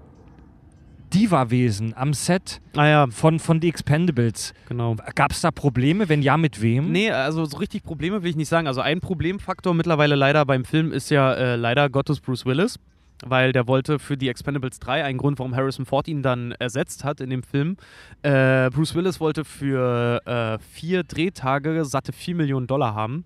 Wo Stallone noch gesagt hat, sorry, Bro, nicht drin. Ja, Äh, obwohl sogar nur drei Drehtage angesetzt waren. Ähm, krass. und äh, also erstmal dazu, deswegen ist Bruce Willis im dritten Teil dann halt nicht drin. Und ich persönlich glaube, weil auch so viele Leute im zweiten und im dritten Teil zum Beispiel mitmachen. Also ich fand den zweiten Teil ziemlich geil, weil Liam Hemsworth zum Beispiel, der im zweiten Teil Ja. drin ist, der sollte im ersten eigentlich schon drin sein. Genau, ja. Ähm, äh, dessen Figur sollte im ersten Teil auch schon sterben, deswegen haben sie dann gesagt, ja, machen wir dann im zweiten halt, ne? Äh, und, und, und beim dritten Teil hatte ich persönlich das Gefühl, weil irgendwie so Mel Gibson, Wesley Snipes, ähm, wer war noch da? Ich glaube, äh, ähm, na, Antonio Banderas. Antonio Banderas, genau, und diese, diese ganzen Leute, äh, die da mit da drin waren. Ich habe ein bisschen das Gefühl gehabt bei dem, bei dem Der Film, ganze Pöbel von der Straße, Antonio Banderas. ich habe ich hab das, ich hab Harrison das, Ford. ich hab das Die Gefühl ganzen gehabt, Assis. ich habe das Gefühl gehabt, bei dem Film, da war das so, ah geil, der nächste Expendables wird gemacht. Und beim ersten Teil merkst du halt auch selber noch so, die haben, waren wirklich Feuer und Flamme dafür. Beim zweiten Teil, geil, wir holen uns ein paar mehr Leute da rein, die waren auch Feuer Wir und Flamme noch dafür. besser. Genau, wir Ja. machen es noch besser und noch, noch, äh, noch guter, wollte ich gerade sagen. Noch ja, noch, noch, noch größer, äh, noch, noch, ähm, na, actionreicher. Äh, und dann im dritten Teil hatte ich so das Gefühl, so dieses, oh ja, die machen Expendables, ja, aber ja, zwei Teile jetzt richtig erfolgreich. Ja, komm, machen wir mal mit. Ja. Und da hast du wirklich so das Gefühl, okay, das ist so, so Hollywood-Divatum. Die machen mit, weil sie vielleicht auch Reputation brauchen oder weil sie jetzt gemerkt haben, die Scheiße funktioniert ja, Ja. und fahren jetzt so ein bisschen auf dem Hype-Train mit. Aber- Allerdings, allerdings war Banderas sehr witzig. Ich fand ja, den klasse. der, der, das Film. war auch super. Zum Ja. Beispiel Wesley Snipes, Mel war, war Gibson. auch super. So, ich, fand, sorry. ich fand Wesley Snipes auch lustig. Den Banderas so. fand den aber Ban Mel Gibson fand ich scheiße. Äh, Ja. Antonio Banderas fanden viele aber auch echt super nervig im dritten Teil. war er auch. Ähm, ja. Ganz kurz, Aber lustig. also Bruce Willis, 4 Millionen Tacken für vier Drehtage, das ist schon echt selbst für so einen Hollywood-Star heftiger Scheiß. Aber wir wissen jetzt halt aber nicht, ob Bruce Willis wirklich eine Fotze ist oder ob er vielleicht halt auch ein krasses Management hat. Ob vielleicht, es könnte ja sein, dass sein Agent, weißt du, sein, seine Schauspielagentur, Bruce die Willis- eigentlichen Bösen Es sind. gibt mehrere Stories davon, die wirklich sagen, Bruce Willis ist wohl ein Ficker. Ja? Ja, Bruce Willis soll wohl wirklich ein Arschloch sein. Alleine, äh, lass dir das mal von Tobi erzählen, hier bei Cop Out, ne, mit, von, von Kevin Smith. Der äh, einzige, nee, der erste schlechte Film von Kevin Smith. Ich weiß, ich weiß gar nicht, was der da alles gemacht hat. Ich weiß nur, dass er sich ständig halt gegen äh, ähm, Kevin Smith ausgesprochen hat, weil er den nicht so richtig ernst genommen hat für seine Filme, die er vorher gemacht hat. Genau. Und deswegen ständig Scherereien mit dem Kerl hatte. Ähm, ich weiß nicht genau, ob es daran liegt, dass der Film so beschissen geworden ist, aber man. Bruce Willis hat so eine Art, ähm, das merkt man zum Beispiel auch in Fire with Fire. Ähm, wenn der keinen Bock auf den Film hat, siehst du das. Und zwar sehr, sehr, sehr deutlich. Ja. Also da musst du auch keine, keine Making-ofs gesehen haben oder so. Das siehst du in der Art, wie er spielt. Das, war, der, der und hat das so siehst du bei Cop-Out und bei Fire with Fire noch viel schlimmer. das siehst du auch hart zum Beispiel bei dem letzten Die Hard. Das ist so richtig, Ja, du genau, kannst der bei hat keinen Bruce. Willis äh, on stage, so auf, auf, vor der Kamera kannst du wirklich sagen, wenn das jetzt ein Paycheck-Film für den einfach nur ist, dann strengt er sich auch nicht an, dann hat er auch keine Ja. Lust. ja, das sieht man. Ja. Und, und Kevin Smith hat zum Beispiel auch, es gab, äh, ich glaube in seinem Podcast oder irgendwas, nee, Quatsch, es gibt eine Aufnahme von der Dankes, nee, Quatsch, von der, von der Comic-Con war das, wo er noch gesagt hat, so ja, äh, weil er da Cop-Out vorgestellt hat und dann noch gesagt hat, so ja, ganz, ganz lieben, lieben Dank an das gesamte Team, an alle Schauspieler, bis auf Bruce Willis, der ehrlich gesagt wirklich ein Schwanz war. Ohne so, und das hat er, das hat Ja. er von einer riesen Wirklich? Audience hat er das Who's been a gesagt. huge dick? Ja. Ja. Ach was? Ja. Ja. So richtig öffentlicher, öffentliche Schlammschlacht Ey, und Bitchfight halt wie- einfach so. Und das, das gibt's wohl öfters. Also Bruce Willis fällt immer mehr ein bisschen dadurch auf. Auch zum Beispiel am Set von, von Red. John Malkovich hat auch gesagt, also der Film geil und wir hatten Spaß und es war cool. Morgan Freeman war klasse. Aber ehrlich gesagt, Bruce Willis, ähm, ja, sorry, ja, du hast mal gute Filme gemacht, aber wir werden noch alle älter und jetzt nimm dich verdammt nochmal Ja, nicht so aber hey, wichtig. Bruce Willis spricht ja auch die deutschen Werbespots für diesen, für, für diesen Baumarkt. Ne? Du meinst ja den Elektromarkt. zehn- aber er hat- aber er hat- 20 Prozent alles außer Tiernahrung. Bruce Willis hat's geschafft. Nee, Alter. nee, der, ich der spricht ja auch für den Mediamarkt. Hallo, ganz ehrlich. Ja, er aber, sieht aber ein der, bisschen hat, der hat tatsächlich aus. mal Werbung für Felddienst gemacht, Mhm. wenn ihr euch erinnert.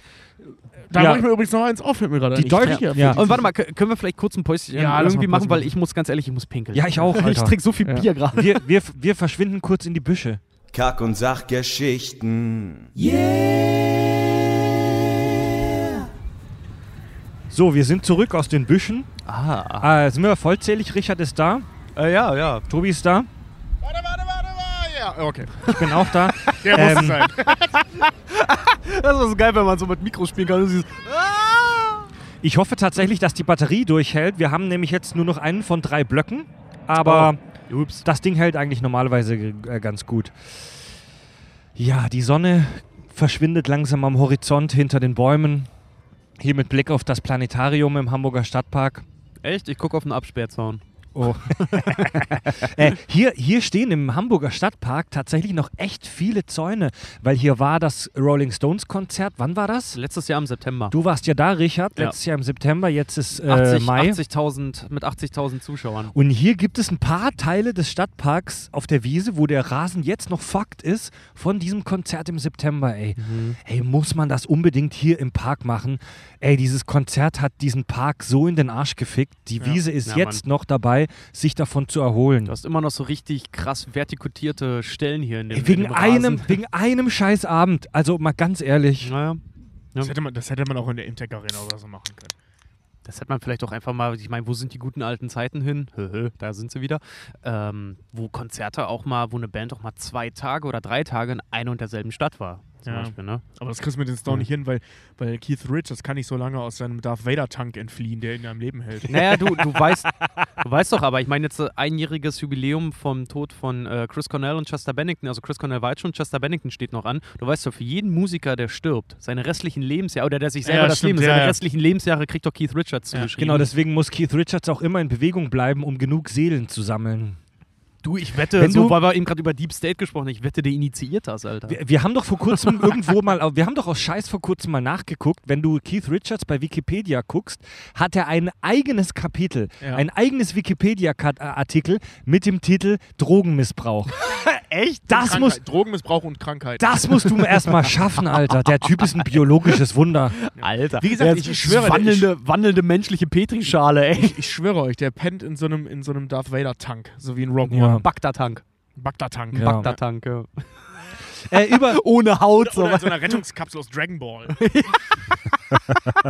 so dieses, äh, wie äh, äh, hier Daredevil, der pennt doch, pennt doch auch in so einem Salzsarg. Ja, genau, so, genau, so. ja. äh, Keith Richards muss die sieben Dragon Balls schon alle gesammelt haben, anders ist das nicht möglich. Du, der hat die Ohne Scheiß. gemahlen und geraucht oder geschnupft. genau, der hat die Dragon Balls geschnupft. der hat die zermahlen und geschnupft. ja.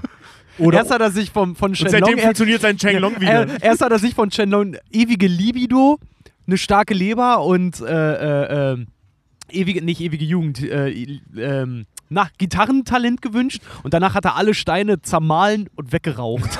Und seitdem funktioniert sein Chenglong wieder. Ich finde, mein Witz ist völlig untergegangen. Der war nee, ich super. fand den doch super. ähm, Das ist ein Shenlong. wir, wir, wir wollen über, über, ähm, über Lieblingsszenen aus den Expendables-Filmen sprechen. Ah, oh, da gibt's viele. Also, Aus wo fangen drei, wir an? Erst kommt der Vorspann und dann der Abspann. Das dazwischen waren meine Lieblingsszenen. Ja. Ja, es gab gerade im ersten Teil schon Szenen, die echt ein bisschen langweilig waren.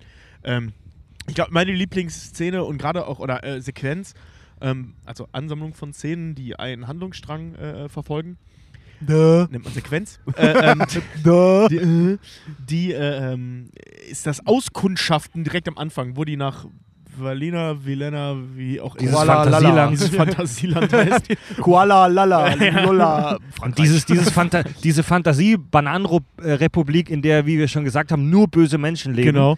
Ähm, wo sie das nur auskundschaften und ich habe mal die Zahl gelesen, fand ich sehr lustig. Äh, da gibt es ja diese geile Action-Nummer, wo sie da von den Trucks umzingelt werden, dann in ein Flugzeug steigen, mit dem Flugzeug diesen Pier niederschießen und Statham vorne aus dem Flugzeug kommt. Was er wirklich gemacht hat, war wirklich äh, Statham und wirklich ein fliegendes Flugzeug. Nein. Wo er Ja. rausgeklettert ist und mit dieser Minigun da Ja, aber kein hat. Scheiß. kein Scheiß. Ja. Ähm, das, äh, äh, äh, Stallone hat ihm das befohlen, Statham hatte da auch überhaupt keinen Bock drauf. Der meinte, äh, der hat als Entschuldigung wohl gesagt, ja, das wird dann irgendwann in die Stuntgeschichte eingehen. äh, ja, das hat er wirklich Krass. gemacht. Ähm, so eins von den Nummern, von wegen dem kann man, also Ja. der war so im, im Fieber für diesen Film, dem konnte man nicht widersprechen, egal was der von dir wollte. Und äh, äh, diese ganze Sequenz war nur ein Auskundschaften der Lage und hat 46 Todesopfer gefordert. Von zwei Mann. Ja. Wie gesagt, meine Lieblingsszene aus dem ersten Film, Gunnar, wie er halt wirklich aus der Ecke kommt und sagt, Achtung! Und dann halt sofort die Schießerei losgeht. Also, Ich habe mir, ich weiß noch, ich habe die Szene bestimmt, äh, das ist auch von mir und meinem besten Freund Marcel, das ist äh, wirklich unsere Lieblingsszene, weil wir auch mega Dolph Lundgren-Fans sind, wie gesagt. Ne? Ich glaube, ich mache einen Fanclub auf. Ähm, oh, du wirklich da, Erste. da gesessen, äh, uns das angeguckt haben, damals auf Blu-ray und dann halt wirklich die Szene original halt 16 Mal geguckt haben, die immer lustiger wurde, ja. also meine Aber wir Lieblingsszene, waren noch die ziemlich hängt, besoffen, ähm, aber es war geil. die hängt auch mit diesem Flugzeug zusammen. Also, so sehr ich diesen, so sehr ich diese Filme auch einerseits verabscheue, aber irgendwie doch interessant finde, dieses Flugzeug ist der Hammer, Alter. Ja, Mann. Wenn ich, wenn Ja. ich irgendwann in Rente gehe, will ich auch so ein Wasserflugzeug. Also ein Flugzeug, das sowohl an Land als auch auf dem Wasser landen und starten kann. So ein Captain Baloo-Flugzeug. Mit eingebautem Maschinengewehr. Und äh, da gibt ja es klar, diesen, für die Familienausflüge. da halt. gibt es diesen Pier, also, diesen, Sierra Leone. also da gibt es diesen Anlegesteg für Schiffe, der so ins Wasser reingeht. So eine, so eine, so eine rechteckige Fläche, wo die ganzen Bösen draufstehen. Und die fliegen mit dem Flugzeug drüber, ballern natürlich runter wie Sau, da schon diverse Bodycounts. brutal. 188 im ersten Film Ja. übrigens Al- insgesamt. Wie gesagt, allein 46 Ja. in der Sequenz. Und beim, Wahnsinn, als sie dann über den, als sie dann über den Pier weg sind, Fast ein Drittel überlegt das mal. lassen die noch Benzin oder Mhm. Kerosin auf diesen Pier runter und beim Wegfliegen, wie auch immer das technisch möglich war, mit der Minigun, die sich an der Vorderseite des Flugzeugs befindet, aber wurscht, ballern die dann dann nochmal da drauf. Das ist auch relativ unrealistisch, dass man mit so einer Kugel das Ding entzündet, Ja. nach allem, was ich weiß. Ich kann, mag mich auch irren. Und dieser ganze Pier, der mit alle Menschen, die da drauf waren, die gerade unfreiwillig mit Kerosin oder Benzin übergossen wurden, gehen in Flammen auf. Was für eine clevere und asoziale Art, diese, diese, diese armen, bösen Soldaten auf diesem Pier umzubringen. Ja, sie sind Soldaten, sie wussten, wofür sie sich melden, ne? Ja. Also, Ja, das ist. Äh, das war für äh, mich ein Grund, nicht in die Bundeswehr zu gehen. Genau Das ist- solche Situationen. Das ist wirklich ein großartiger Moment. Als ich das, ey, als ich, als ich das, als ich das gesehen habe, wusste ich nicht, ob ich schreien soll, boah, geil, geiler Scheiß. Gleichzeitig habe ich aber auch noch echt getrauert für die armen Menschen, für die armen Menschen, die gerade Opfer dieses asozialen Tötungsaktes waren. Ach, Fred, du bist viel zu moralisch bei solchen Sachen dabei. Ich habe bei Age of Ultron auch nicht an die armen Leute in Brasilien gedacht, bis mich dann Civil War darauf hingewiesen hat. Ach ja, stimmt. Das war vielleicht nicht so cool für die Leute, Ja. die jetzt einfach nur einkaufen gehen wollten. Ja. Äh, ich, also meine Lieblingssequenz der gesamten Trilogie ist die Anfangssequenz des zweiten Teils, Ja. wo die halt diesen, diesen Japaner retten wollen und äh, zufällig dann auch auf äh, Schwarzenegger treffen. Ähm, die Szene oder die Sequenz ist so geil gemacht. Vom Anfang, wie sie da auftauchen, diese ganzen Schlauchboote niedermetzeln, Terry Crews in so einem Panzer sitzt, der so einen Rambock auswerft und draufsteht, knock, knock, und damit einfach durch das Haus fahren. Alles niederknallen. Stallone mit den Fingern Leute erschießt, weil Hemsworth hinten als Scharfschütze da sitzt und die niederknallt. Ja. Aber es dann noch halt, ist die geladen? Das will ich schwer hoffen. Bam, bam, bam. Das war cool. Das ey, ey, stimmt, das ja. ist Ja, das so geil. cool, die, diese und halt die Flugzeugnummer, wo wie heißt der äh, äh, Chuck Norris, die Leute Mhm. mit so einem fetten MG, oh fettes MG, ah, gibt so viele tolle Szenen, äh, äh, äh, die Leute so in den Flu in den Gepäckscanner reinballert Ja. und man so Ja. die Skelette durch das Ding sieht, wie die, Ey, war, Also wart ihr von der Chuck Norris-Szene im zweiten Teil, wart ihr davon auch ein bisschen enttäuscht? nee, ich fand das voll geil. Ich nee, fand so gen genau generell sein, richtig. sein Auftakt, ja? Ich fand fand, genau richtig. ich, ich fand den Auftritt jetzt nicht so wahnsinnig spektakulär. Nee, ich auch nicht. Der Ich läuft war- da ich war ein einfach nur, bisschen- also die, die werden da angegriffen von so 20 Russen in Trainingsanzügen. In so einer total, total In so einem ehemaligen äh, äh, äh, Nukleartestgebiet ja, ganz an so einer total zerschossenen Stadt, Geisterstadt Ja. eigentlich schon, ne? Ja, das war, Und- eine, das war eine Und Kulissenstadt. dann, ja. dann läuft Chuck Norris ja einfach nur auf die zu. Und, ja, aber ähm, vorher sprengt er alles in die Luft. Ja. Und dann fragen die sich, scheiße, wer war das? Warst du das? Ich habe keine Munition mehr, ich auch nicht. Und dann taucht er da halt auf, so im, im Dings, der einsame Wolf, erzählt einen Chuck Norris-Witz und geht mit den Worten, ich arbeite Ja. allein. Genau, da, Hammer. da fragt ihn, Sil- Sylvester Stallone fragt ihn, äh, sagt zu ihm, ich habe gehört, du bist tot. Und dann sagte er, ja, das dachte ich auch. Und später im Dialog sagt er zu Chuck Norris, ähm, ich Nee. habe gehört, du wurdest von einer Kobra gebissen. Ja, wurde ich auch. Und nach drei qualvollen Tagen ist die Cobra endlich gestorben. Nach Oder fünf, fünf, ja. qualvollen Tagen. Ähm, Jetzt aber, ich glaube, wir hatten es schon mal, aber liebster Chuck, Nor Chuck Norris-Spruch? Chuck Norris kann nicht fliegen. Er tut es trotzdem. Wenn, wenn Chuck Norris ins Wasser geht, wird er nicht nass. Ah, Das, Wasser, wird Chuck, Norris. Chuck, Komm, Nor ich hab da noch mehr. Komm, komm wir hauen jetzt mal einen raus. Chuck Norris hebt den Stuhl ho hoch, auf dem er sitzt. ja, und auch geil ist, Chuck Norris isst kein Honig, er kaut Bienen. Äh, wenn, wenn du eine, äh, liebe Hörer, wenn ihr eine Amazon Alexa habt, die könnt ihr dazu auffordern, euch Chuck Norris Witze zu erzählen. Ja, das ja, ist ziemlich Alexa, geil. Ja. erzähl einen Chuck Norris Witz und die ballert dann raus. Aber habt ihr, habt ihr äh, mitgekriegt, dass Chuck Norris letzte Woche gestorben ist? Echt? Ja, Ja. aber es geht ihm wieder gut. Naja. Alter, für eine halbe Sekunde, ey, Tobi, für eine halbe Sekunde hattest du mich. Für eine halbe Sekunde Ich habe hattest du extra mich. mitgeschrieben, weil ich kannte es schon. Aber geil finde ich, Chuck, Chuck Norris trinkt Wasser aus dem Hahn. Auf Ex. Chuck Norris hat bis unendlich gezählt. Äh, wo Chuck wir, Norris kann Drehtüren zuschlagen. also apropos Chuck Norris, gerade im zweiten Teil hat man das Gefühl, dass die Expendables auch diverse Superkräfte haben, wie zum Beispiel Teleportation. Ähm, so, an so vielen Orten, wie die direkt hintereinander sind. Also die sind ähm, Chris Hemsworth, der, der, der kleine, der kleine bubihafte Bruder von Thor. Ähm, ist ja der Scharfschütze, der die Jungs, der die Gegner für sie eliminiert und Ja. man sieht ihn nicht. Und zuerst sind die, glaube ich, in dieser Stadt, wo er die Jungs da abschießt. Und wirklich, Nee, das, nee, das ist so ein. So ein also, ja, so, ein- so ein Land, so ein, so ein egal. ja, wieder auf jeden Fall, Land. Auf jeden Ja. Fall zwei Szenen später, wirklich buchstäblich 15 Sekunden später, ähm, also, mögen es auch 30 sein, aber wirklich in der nächsten Szene sind sie auf so einem Fluss, offensichtlich diverse Kilometer weiter, wo Herr Hemsworth dann auch Spalier steht und auch wieder dort Ja, steht. weil er ein geiler Typ ist. Das wird auch nachher noch thematisiert. Er ist Teleporter- super schnell und immer da. Teleportation. Äh, fand ich ja sehr toll an dem Film, als er dann Emotionen aufbaut. Ne? Äh, also nicht nur diese Todesszene, was ich vorhin schon mal meinte, sondern auch äh, die Szene nach der Anfangssequenz, ähm, wo es dann heißt so, ja, bla bla, ich will mit meiner Freundin da und dahin ziehen, ich will aussteigen. Ähm, ich habe das Gefühl, und ich saß echt im Kino so, oh nein, er hat das Wort Gefühl benutzt. Entweder geht er jetzt drauf, was cool wäre, oder das wird ein richtiger Scheißfilm, dass die jetzt auf einmal moralische Probleme kriegen. Eine Sequenz später geht er dann drauf, was ich halt wirklich total cool fand. Er hat, äh, ähm, also Stallone, ja, als Drehbuchautor, hat dann dieses geile Klischee aufgebaut, wenn du in einem Kriegsfilm dabei bist und du hast ein Foto und oder einen Brief, gehst du drauf. Regel Nummer eins. Ja. Das ist genau wie ein Horrorfilm, wenn du Sex hattest, gehst du drauf. ja, oder nicht, oder schwarz bist. Oder schwarz bist, ja, aber dann gehst du in beiden Teilen drauf. Also bei Actionfilmen und bei Dings. Und äh, ich finde das, ich, ich, das ist echt so faszinierend. Hier, äh, Vin Diesel zum Beispiel in, in äh, wie heißt er, in, in, in so Dark James Ryan, hat er auch einen Brief dabei, ne, ein Foto dabei, ne? Nee, ein Brief. Oder ein Brief, an seinen Dad. Also das ist wirklich, das achtet mal drauf, das ist selbst bei Predators. Hier der, der, der äh, äh, vorletzte Jahr mittlerweile, es gibt ja jetzt einen neuen. mit ähm, Adrian Brody. Genau, da, da ist das auch. Da hat einer einen Brief dabei, der geht drauf. Und der hat ein Foto, glaube ich, dabei. Ist aber völlig egal. Ja, egal. Wenn du ein Foto oder einen Brief dabei hast, gehst du drauf, weil dann hast du was zu verlieren, dann ist es traurig, wenn du stirbst. Genau. Ein total Ja. bekanntes Mittel, ich versau euch jetzt jeden Actionfilm und vor allem jeden Kriegsfilm. Wenn ihr einen neuen Kriegsfilm seht und da hat jemand ein Foto oder einen Brief dabei, der geht drauf. Ach ja, die Ja. Expendables. Ich habe Nach so wie vor, ich freue mich tierisch auf den vierten.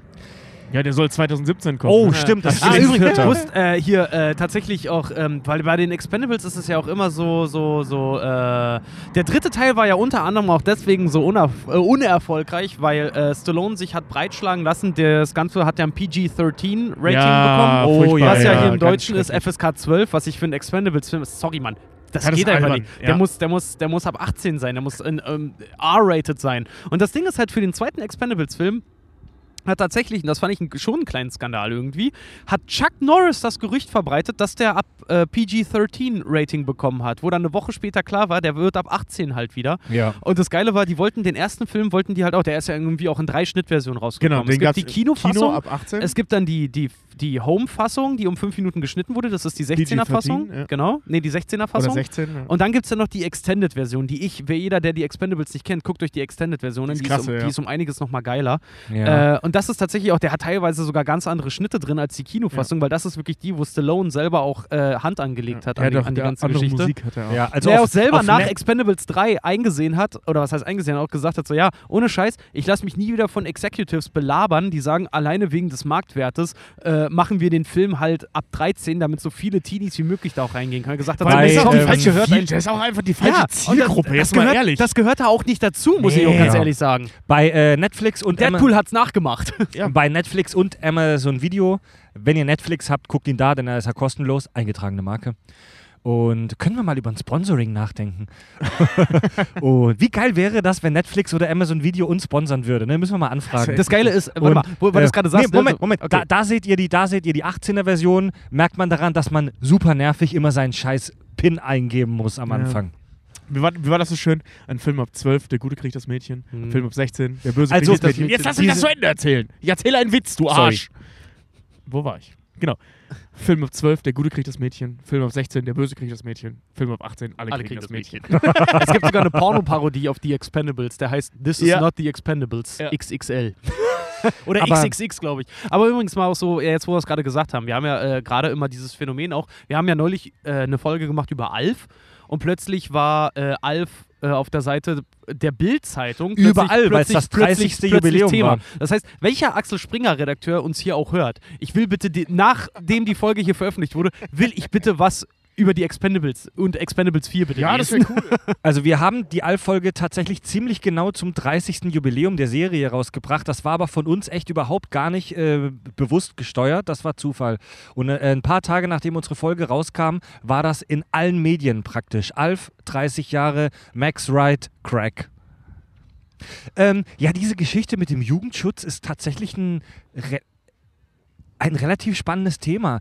Das ist für so eine Produktionsfilm, also wir als Filmkenner und alle, die hoffentlich 18 sind, die diesen Podcast hören, ha, ha, ha, ha, Hahaha, ha. ansonsten fragt bitte noch, also die Folge ist fast durch, fragt bitte noch eure Eltern, ob ihr Ja, den Rest hören genau. dürft.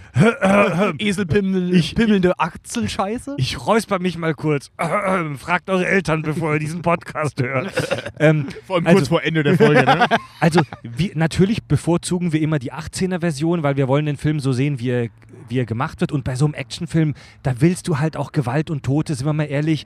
Die Ja. Filme haben, ah, die, die, die brauchen einfach Bums. Da willst du halt auch Blut sehen und Explosionen und Leute und äh, Leute, die mit Kerosin äh, abgefackelt werden. Aber für, für, eine, für eine Produktion von so einem Film ist das eine wichtige Entscheidung. Denn wenn du sagst, wir machen den Film ab 18, dann lässt du dir Millionen von Zuschauern auf dieser Welt entgehen, weil alle unter 18 nicht, in diesen, Ja. nicht ins Kino gehen dürfen. Das ist, das ist gerade bei Deadpool und dann eben auch bei Logan als Nachfolger äh, äh, der Idee ein Riesending gewesen, dass es gerade bei ähm, Comicfilmen halt so weit ist. Ne? Also weil Comicfilme ja, gefühlt für Kinder sind. Ja.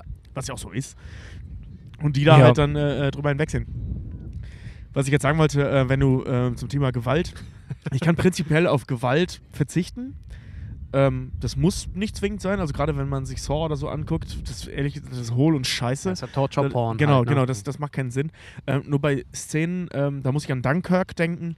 Ähm, da gibt es halt ein Bild von einem Typen, der liegt am Strand, auf den fällt eine Bombe, eine Fliegerbombe. Und dann rennt die Hauptfigur zu dem hin und der liegt da mit einem Stück Blut am, am Kopf. Der Film ist ab 12. Ja. Und ich kann euch sagen, an alle, die in Physik aufgepasst haben oder schon mal ein Computerspiel gespielt haben, der das halbwegs realistisch ist, wenn eine Fliegerbombe auf deinen Kopf fällt, hast du nicht eine Blutsträhne am Kopf, sondern keinen Kopf. Ja. So, da- bleibt einfach nicht viel von dir übrig. Ja, So, ja. also ganz große Kritik an Chris Nolan dafür, dass Dunkirk ab 12 war.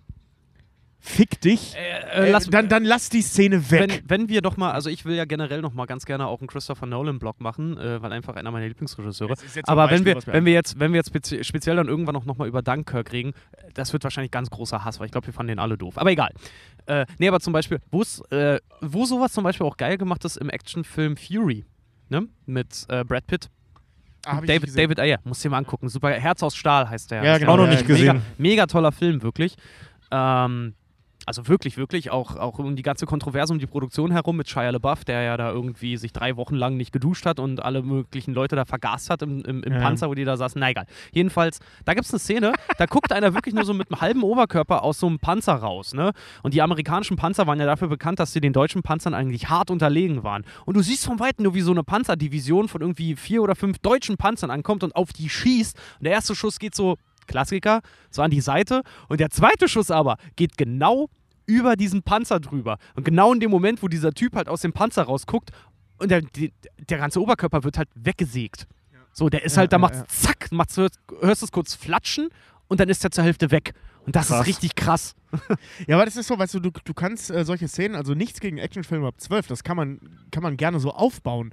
Nur dann baut es auch, also an alle Filmemacher da draußen, wenn ihr das macht, dann baut es auch so auf, dass, dass das halt eben nicht peinlich wird von wegen, scheiße, okay, die Verletzung hätte krasser sein müssen, dann zeigt die Verletzung nicht. Dann, dann lasst ihn einfach weg. Speed zum Beispiel. Speed ist ab 12. Finde Ja, ich genau, einen supergeilen genau. Actionfilm. Ja, ja, also das Hm. muss nicht sein, unbedingt Ja. die Gewalt in den Filmen. Hm. Nur wenn ihr Gewalt zeigt, dann zeigt sie auch Mhm. bis zum Schluss. Also, wenn, wenn jemand eine Kugel in den Kopf kriegt und nur einen kleinen roten Punkt vorne an der Stirn hat, das, so läuft das nicht. So funktioniert das nicht. Ja, der Austrittswunde in der Größe einer Mandarine, ne?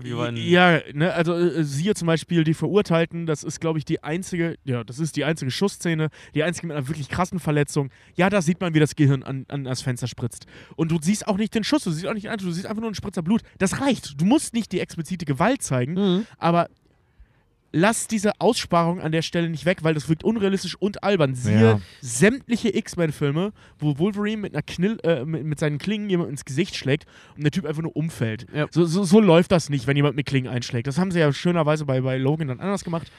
Also dann denkt über die Stilmittel nach, die er da benutzt. Wer, wer mal drauf achten möchte, guckt euch mal X-Men 2 an. Die Szene, in der das, ähm, das, das, die, die Xavier-Menschen oder die, die Schule da äh, überfallen wird und Logan, äh, Wolverine dann losrennt und diese ganzen, diese ganzen Special Force-Typen so einer nach dem anderen tötet. Ne?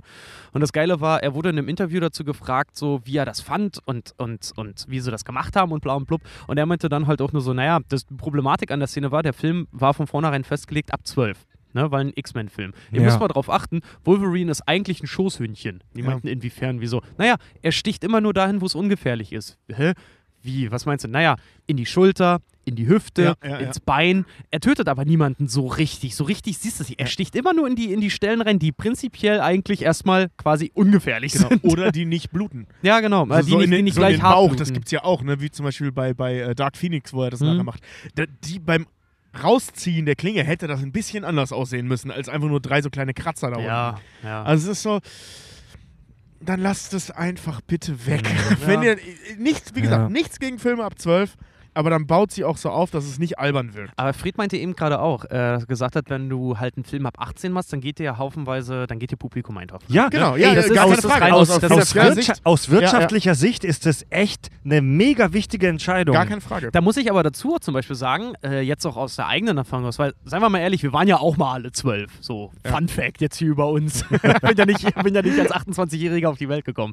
Nee, aber äh, alleine dieses, dieses, weißt du, so, ähm, mein Vater hatte auch, der hatte so eine riesen DVD-Reihe, äh, äh, Sammlung damals auch zu Hause gehabt und haufenweise halt auch Filme ab 18, durfte ich alle nicht sehen. Ja, Was ist auch so. passiert? Dann halt mit zwölf, ne, habe ich mir halt, als ein Kumpel bei mir übernachtet hat und ich einen DVD-Player hatte, ja, was haben wir gemacht? Wir haben uns halt Starship Troopers geklaut Ja. und haben uns den angeguckt, was dazu führte, dass wir abends beide kurz vorm Einpennen voll die Panik geschoben Ey. haben, weil der Film offensichtlich nicht für uns war. genau. Aber ich finde, wenn du einen Film, der eigentlich ab 18 Ja. sein sollte, ab 12 machst, klar, an der Kinokasse rentiert sich das. Auf der anderen Seite, liebe Filmemacher, denkt an den kulturellen Mehrwert. Das sind Geschichten, Ja. die man sich dann mal Niemand erinnert sich an der Stelle euren Film. Ey, Film. mein, mein traumatisches Erlebnis war Robocop 1, dass ich, Ja. dass ich viel zu jung bei meinem amerikanischen Grundschulfreund, von dem ich schon mal erzählt habe, gesehen habe. Keine Ahnung von der Handlung, kein Wort Englisch verstanden, aber die, die, die, dieser Film in seiner ungeschnittenen Fassung, junger Vater, der hat mich nächtelang nicht schlafen lassen. Oh, Alter, beim Jurassic, Jurassic Park und Robocop 1 haben mein junges, mein junges Verständnis von Ethik und Moral völlig zerstört.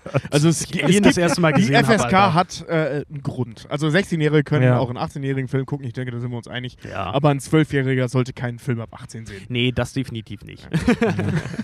Ja gut, jetzt, ähm, jetzt wollen wir ja tatsächlich so ein kleines bisschen gegen Ende der Show auch so ein bisschen natürlich wieder über Real Life sprechen und ähm, über das Thema Söldner zum Beispiel habe ich mich ein kleines bisschen informiert. Oh ja. Ein, äh, Warte mal, äh, wir müssen dazu noch sagen, da gab es eine äh, heiße Kontroverse in unserem WhatsApp-Chat noch dazu, weil Tobi und ich da meinten so, was sind denn das? Legionäre, Söldner, Heilsarmee? Und Die Frage- irgendwie nur drunter ey. schrieb so, ey, die Heilsarmee ist was von der Kirche. Ja, aber irgendwie sowas sind die da. die Frage, was ein Söldner, Voll kein die, Plan die, gehabt. die Frage, was ist ein Söldner, ist tatsächlich gar nicht so einfach.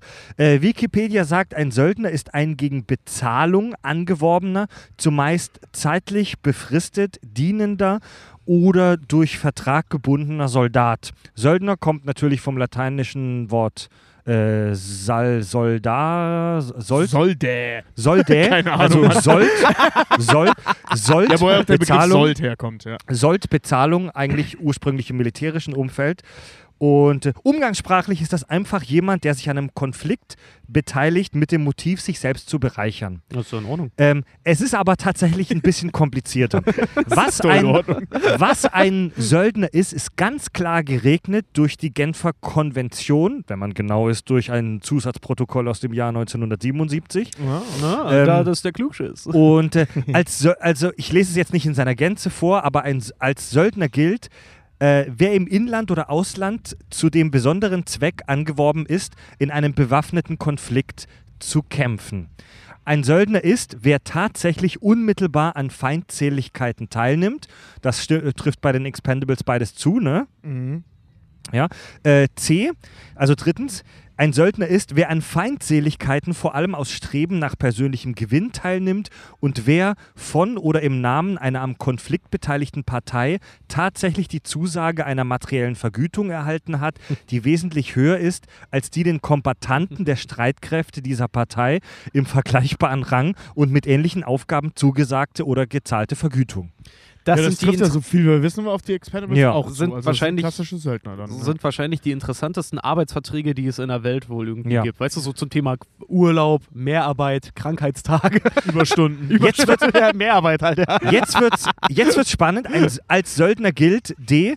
Wer weder Staatsangehöriger einer am Konflikt beteiligten Partei ist, noch in einem von einer am Konflikt beteiligten Partei kontrollierten Gebiet ansässig ist. Das bedeutet, wenn wir davon ausgehen, dass die Expendables US-Staatsbürger sind, Äh, das wird so nicht klar gemacht. Weil Das die wird- sprechen ja. über ihre Nationalitäten. Also, genau. dass Landgrain eben Schwede ist. Ja, genau. Wenn du aber, wenn du Amerikaner bist, wenn du die US-Staatsbürgerschaft hast und angeworben bist, angeworben wirst, um in einem Konflikt zu kämpfen, bei dem die USA involviert sind, bist du nach, dem, nach, der, äh, nach der Genfer Konvention kein Söldner. Da, da ist jetzt halt die Frage, weil, ähm, also jetzt in The Expendables, da ist es ja so, dass die von der amerikanischen Regierung, vom CIA, äh, ähm, beauftragt werden, Ja. also durch, durch Church, hier äh, ähm, Bruce Willis, Mhm. ähm, bezahlt und halt eben das Ding machen. Die, so, jetzt Ja. ist es aber so, dass mindestens äh, hier Andy Couture, Cou- Couture, Cou- Cou- Cou- Couture, ich weiß nicht, wie man den Nachnamen ausspricht, Couture, wie auch immer, Whatever. ähm, der Wrestling mit den, mit den äh, äh, Brokkoli-Ohren, ähm, dass der halt definitiv Amerikaner ist. So bei Stallone kann man noch sagen, der ist Italiener und so weiter. Darüber reden die ja auch. Ne? Stefan ist Brite. Und, äh, ähm, und Terry Crews ist offensichtlich auch Amerikaner, also die beiden sind ganz klar Amerikaner. Jetzt ist die Frage, ob sie sich nicht dadurch als Söldner äh, ähm, klassifizieren lassen, dass sie inoffiziell für die, äh, für die Amerikaner Ja, arbeiten. also- Weil so ist es ja. Also, weil Umgangs- da geht es ja um so, ja. da gibt's ja um so, äh, ähm, es geht ja im ersten Teil darum, dass sie eine Regierung stürzen sollen, die den Amerikanern nicht passt. Mhm. Die ist von der Handlung her angelehnt äh, an ein, ein wahres, eine, eine wahre Begebenheit mit, habe ich vergessen, wie dieser Staat hieß. Ähm, keine Ahnung. Sierra Wakanda. Leone oder so. Also wirklich irgendwas Südamerikanisches. Wakanda. Wo, sind Wakanda, ja, wo wirklich genau das passiert ist. Also die CIA hat Söldner und Geheimdienstleute dahin geschickt, ähm, um halt äh, äh, die, äh, die Militärdiktatur zu stützen. Auf der einen Seite, die, äh, auf der anderen äh, Hälfte haben die öffentlich mehr oder weniger die, die äh, vernichten wollen, ähm, um sich unter anderem an Kokain äh, äh, äh, reich machen zu lassen. Das war ein Riesenskandal damals in den 70ern. ja. Und ähm, da ist jetzt die Frage, sind das dann Söldner, obwohl es Amerikaner sind, aber sie inoffiziell Wie gesagt, arbeiten? also streng genommen nach der Genfer Konvention sind es keine Söldner, aber, Nach der Genfer Konvention soll es sowas auch einfach nicht geben, ne? aber umgangssprachlich schon. Also Oh, das weiß ich Söldner- jetzt nicht, ob sowas nicht das geben Söldner, sollte. das, also bin ich mir nicht sicher. Das Söldnertum ist tatsächlich recht spannend, weil das rechtlich so ein bisschen eine Grauzone ist. Also es gibt ja, Können Söldner für Es- Kriegsverbrechen dann belangt werden? Ja, Weil die haben ja. sehr spannend, ja, es gibt ja das Kriegsvölkerrecht, beziehungsweise die Genfer Konvention im Prinzip. Ja, ja, klar. Und ähm, da, da ist dieser Status des Kriegsgefangenen ganz wichtig. Wenn du ein Kriegsgefangener bist, also wenn du ein Kombatant, wie es immer heißt, eines bestimmten Landes bist und festgenommen bist, wirst, hast du nicht den gleichen Status wie wenn du jetzt festgenommen wirst für Drogenhandel. Dann bist du ja ein strafrechtlicher Gefangener. Wenn du Kriegsgefangener bist, dann wirst du in dem entsprechenden Land im Prinzip nur zur Verwahrung aufbewahrt. Kriegsgefangene haben tatsächlich mehr Rechte als Strafgefangene. Du darfst, du darfst zur Arbeit zum Beispiel verdonnert werden, aber nicht zur gefährlichen Arbeit. Dir darf kein Leid zugefügt werden, du darfst, du darfst keine irgendwie Repressalien bekommen. In der Realität sieht das natürlich Ich oft anders sagen, aus. so Ra Rambo-mäßig mit total Ja. der zerschnittenen Brust und Rücken Ja. und so. In der, äh, laut dem Kriegsvölkerrecht werden Söldner nicht als Kombattanten, also als Soldaten betrachtet und haben daher nicht den, äh, das Anrecht auf den Status der Kriegsgefangenenschaft. Du giltst als Söldner tatsächlich als ein Zivilist. Ach krass, das heißt, Der- du bist in einem anderen Land einfach strafrechtlich, machst Der- du dich dann da. Ja, Moment, du giltst. belangst du dich Ja, selber. im Prinzip noch schlimmer. Als Söldner giltst du als Zivilist, der sich illegalerweise an einem Konflikt beteiligt. Ach, was? und- also bist du eigentlich ein Mörder. und du kannst dadurch schwer bestraft und teilweise sogar als Kriegsverbrecher Boah. angeklagt und bestraft werden. Das ist krasser Scheiß. Das, Wow, echt, das das, muss man sich echt ja. überlegen, ob es das Ja. wert ist. Aber das ist dann halt das, das Söldnertum. Ich meine, die können sich ein fucking äh, Wasserflugzeug und, und äh, Stallone Ja. halt irgendwie ein megamäßiges Rückentattoo leisten. Übrigens, Krass. wer, Scheiß sich zu lohnen!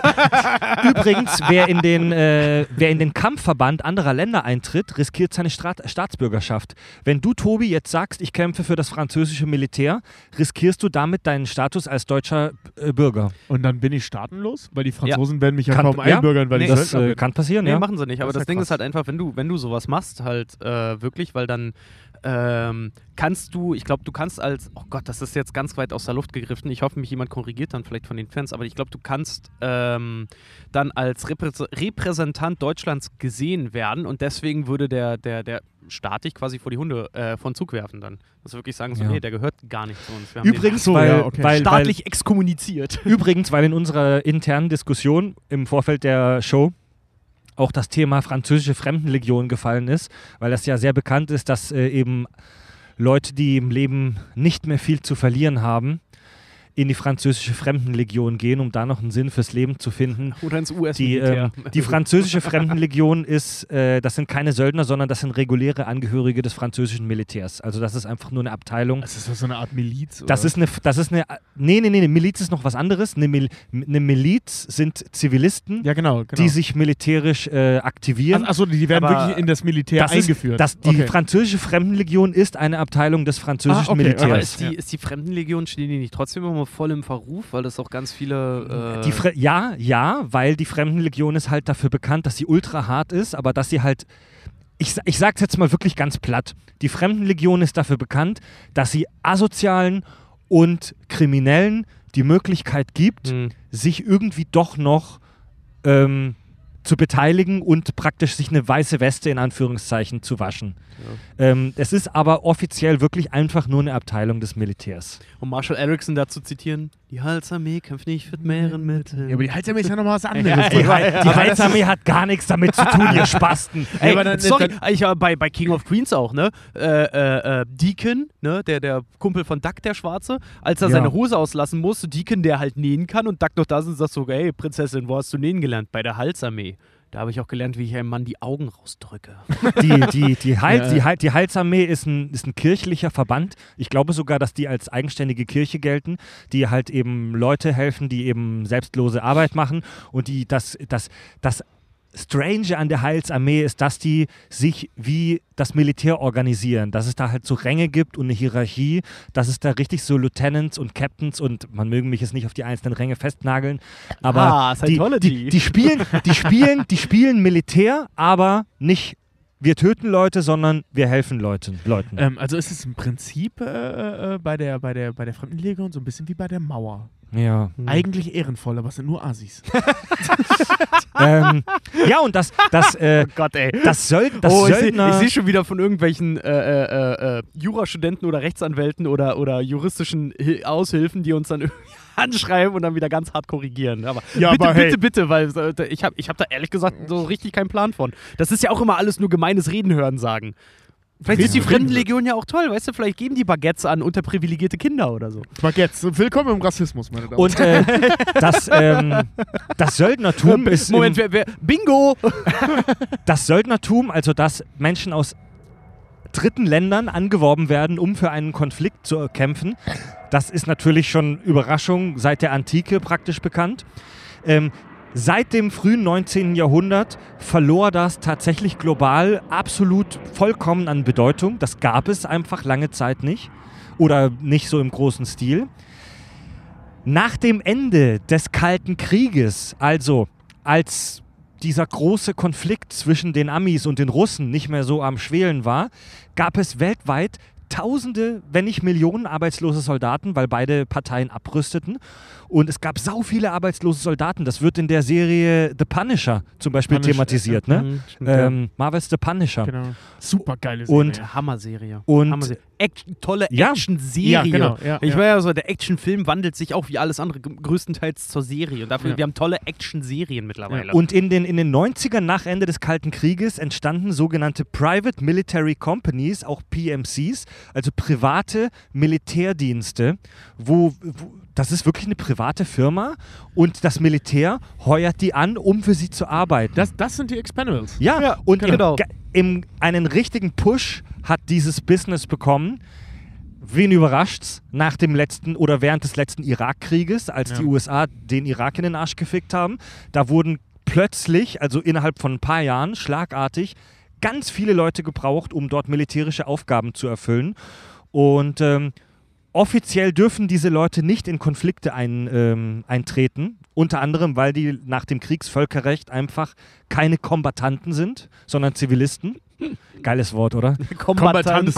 Wort. Kombatanten klingt richtig gut. Und- klingt so ein bisschen wie, weiß nicht, die, die, weißt du, die Teenage Mutant Nin- Ninja Turtles klingen wie die Nachbarn von denen. Das Ja. sind die Ja, genau. Kombatanten. Die Kombatanten. Das Also sind die, diese, diese, das diese, sind riesige Wombats, Das- die das mit dem die Juice Da- infiziert ja, wurden. ich wollte jetzt gerade was Gemeines sagen. also diese, diese, diese, die, die Leute, die bei solchen Private Military Companies arbeiten, sind fast ausschließlich Menschen, die vorher beim normalen Militär gearbeitet haben, die dann eben angeworben Überraschung. wurden. Überraschung, Überraschung. Und die führen dann im Krieg eben diverse Sicherungsaufgaben durch, Überwachung, Aufklärung, Logistik und so weiter. Und groß in den Medien kam das an, Stichwort Blackwater.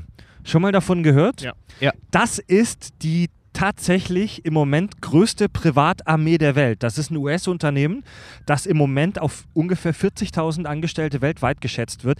Die haben 40.000 40.000. 40.000, Alter. Das sind, Das ist im ein, Prinzip. das ist ein das, US-Unternehmen. sind, das sind mehr Leute als unsere Heimatstädte beheimaten, oder? Ja. Und äh, die USA haben dieses Unternehmen in großem Stil angeheuert, um zum größten Teil im Irak Aufgaben zu erfüllen. Und die waren ganz oft in den Medien äh, in den letzten 10, 15 Jahren fast ausschließlich extrem negativ, weil Leute von denen in Konflikten umgekommen sind, weil Leute von denen in Konflikten plötzlich sich Feuergefechte ähm, geliefert haben mit dem irakischen äh, Militär, weil es da Ausschreitungen gab. Irgendeiner von Blackwater soll angetrunken einen Bodyguard eines irakischen Diplomaten umgebracht haben. Also Oh. wirklich ganz, ganz, ganz skurriler Scheiß, der da, äh, den man da so hört. Wir sind gerade taub, so wir haben unsere. Kopfhörer Ja. rausgezogen, jetzt wieder drin. Jetzt hören wir uns wieder. Und ich will da gar nicht im Detail reingehen. Es ist eine ganz komische, zwielichte Firma, die ihren Namen mehrmals geändert hat. Die heißen mittlerweile gar nicht mehr Blackwater, sondern die heißen mittlerweile Academy mit I am Ende, Okay. um sich vielleicht so einen intellekten Anstrich, intellektuellen Anstrich zu das geben. sind wahrscheinlich alles Genies, die da So, Und, weil ähm, sagen, so wahrscheinlich auch alle von Donald Trump Ja. handverlesen. Und das US-Militär stellt die ein, weil die ähm, günstiger sind als Soldaten, aber nur auf den ersten Blick betrachtet. Alter, ich wollte gerade sagen, weißt du, äh, US-Soldat verdient halt wirklich, so einfacher Soldat Ja. verdient so viel wie ein Tankwart in, in Staaten. Das ist, das ist eine Milchmädchenrechnung. All, wir alle kennen das ja. Du outsourcest Dinge, ne? Ja. Du stellst die Haus, du stellst die Putzfrau nicht bei dir in eine Firma ein, sondern du holst dir eine externe Putzfrau, weil die kannst du jederzeit feuern. von der Zeitarbeitsfirma. Sind, sind so, wir mal ja. ganz ehrlich, die kannst du jederzeit feuern. Mhm. Ja? Und genauso ist es bei diesen Military-Diensten. Die kosten von ihrem Sold zwar deutlich mehr als ein normaler Soldat, aber du musst die Ausbildung nicht bezahlen. Du stellst die ein Ja. und die kommen direkt zu dir und arbeiten für Kommt dich. vor allen Dingen auch mit ihrem eigenen Equipment und Co., ne? Genau, das ist aber eine Milchmädchenrechnung, wie, wie viele Experten sagen, denn, wie schon gesagt, die rekrutieren sich fast ausschließlich aus Veteranen oder Leuten, die einfach, das müssen, also die halt ihren Dienst beim US-Militär äh, beendet haben. Das bedeutet, die Ausbildung dieser Leute Ja. hat trotzdem das fucking US-Militär bezahlt. Verstehst du? Ja, Ja, das ist dann halt einfach nur so in eine freie, also Ja. nicht mehr Politik, sondern dann in eine freie Wirtschaft gegangen. Und halt es soll, einfach, ne? es soll angeblich ähm, Abkommen geben zwischen der US-Regierung und zum Beispiel der irakischen Regierung, die solchen Private Military Companies fast schon so einen rechtsfreien Status ähm, einräumen. Also das ist eine ganz komische rechtliche Grauzone. Es gab da so Blackwater-Leute, die, wie zum Beispiel dieser eine, der angetrunken diesen irakischen Diplomaten umgebracht hat. Den Bodyguard. Die, äh, Bodyguard, Bodyguard, So funktioniert Der- die Bildzeitung. der, Ja, der, der bis heute nicht ordentlich verurteilt wurde, weil das so eine rechtliche Grauzone ist. Blackwater soll angeblich auch vor einigen Jahren äh, einen Observierungsauftrag mit Tötungsabsicht eines ähm, Deutsch-Syriers hier in Hamburg bekommen haben. Lauter so abgefahrene Scheiße. Und du kannst die tatsächlich rechtlich ganz schwer verfolgen. Das ist total unheimlicher Scheiß. Das sind die Expendables des Real Life. Mhm. Krass, Ja. ja. Wenn ich mal System of, ist gar nicht so weit weg vom Film. a, mal System of a Außer, Down dem, da, außer dem Granatwerfer vielleicht. System of a Down da zitieren darf, ne?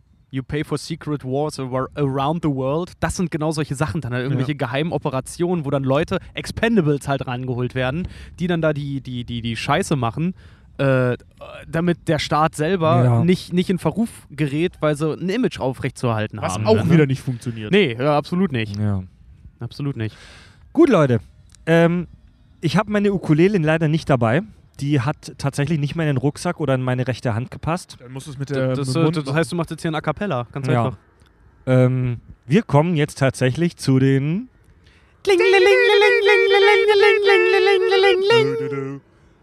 iTunes-Rezensionen. Live von Tape aus dem Hamburger Stadtpark. Und die Feuerwehr ist bereits on angefahren, die Flugzeuge fliegen und die Sonne ist untergegangen. Ja, wir sitzen hier zappenduster, rauchen und unterhalten uns. Es wird langsam kalt hier. Es wird langsam echt kalt hier. Also, Ey, wir sind ja nicht aus Zucker. wir lesen alle eure iTunes-Rezensionen vor, die ihr uns gebt. Und wir haben zwei neue, die ich jetzt voller Stolz hier vorlese, ausgedruckt auf Papier.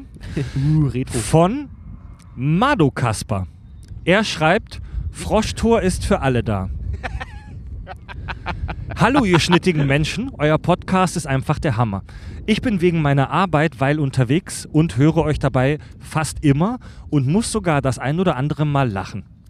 Ja, Sogar. immerhin. Oh, ja, ja, d- d- danke schön. Das eine oder andere Ja. Mal musste lachen, die anderen Male. Ey, ey, ey, wir sind ein Science-Podcast, das ist schon okay.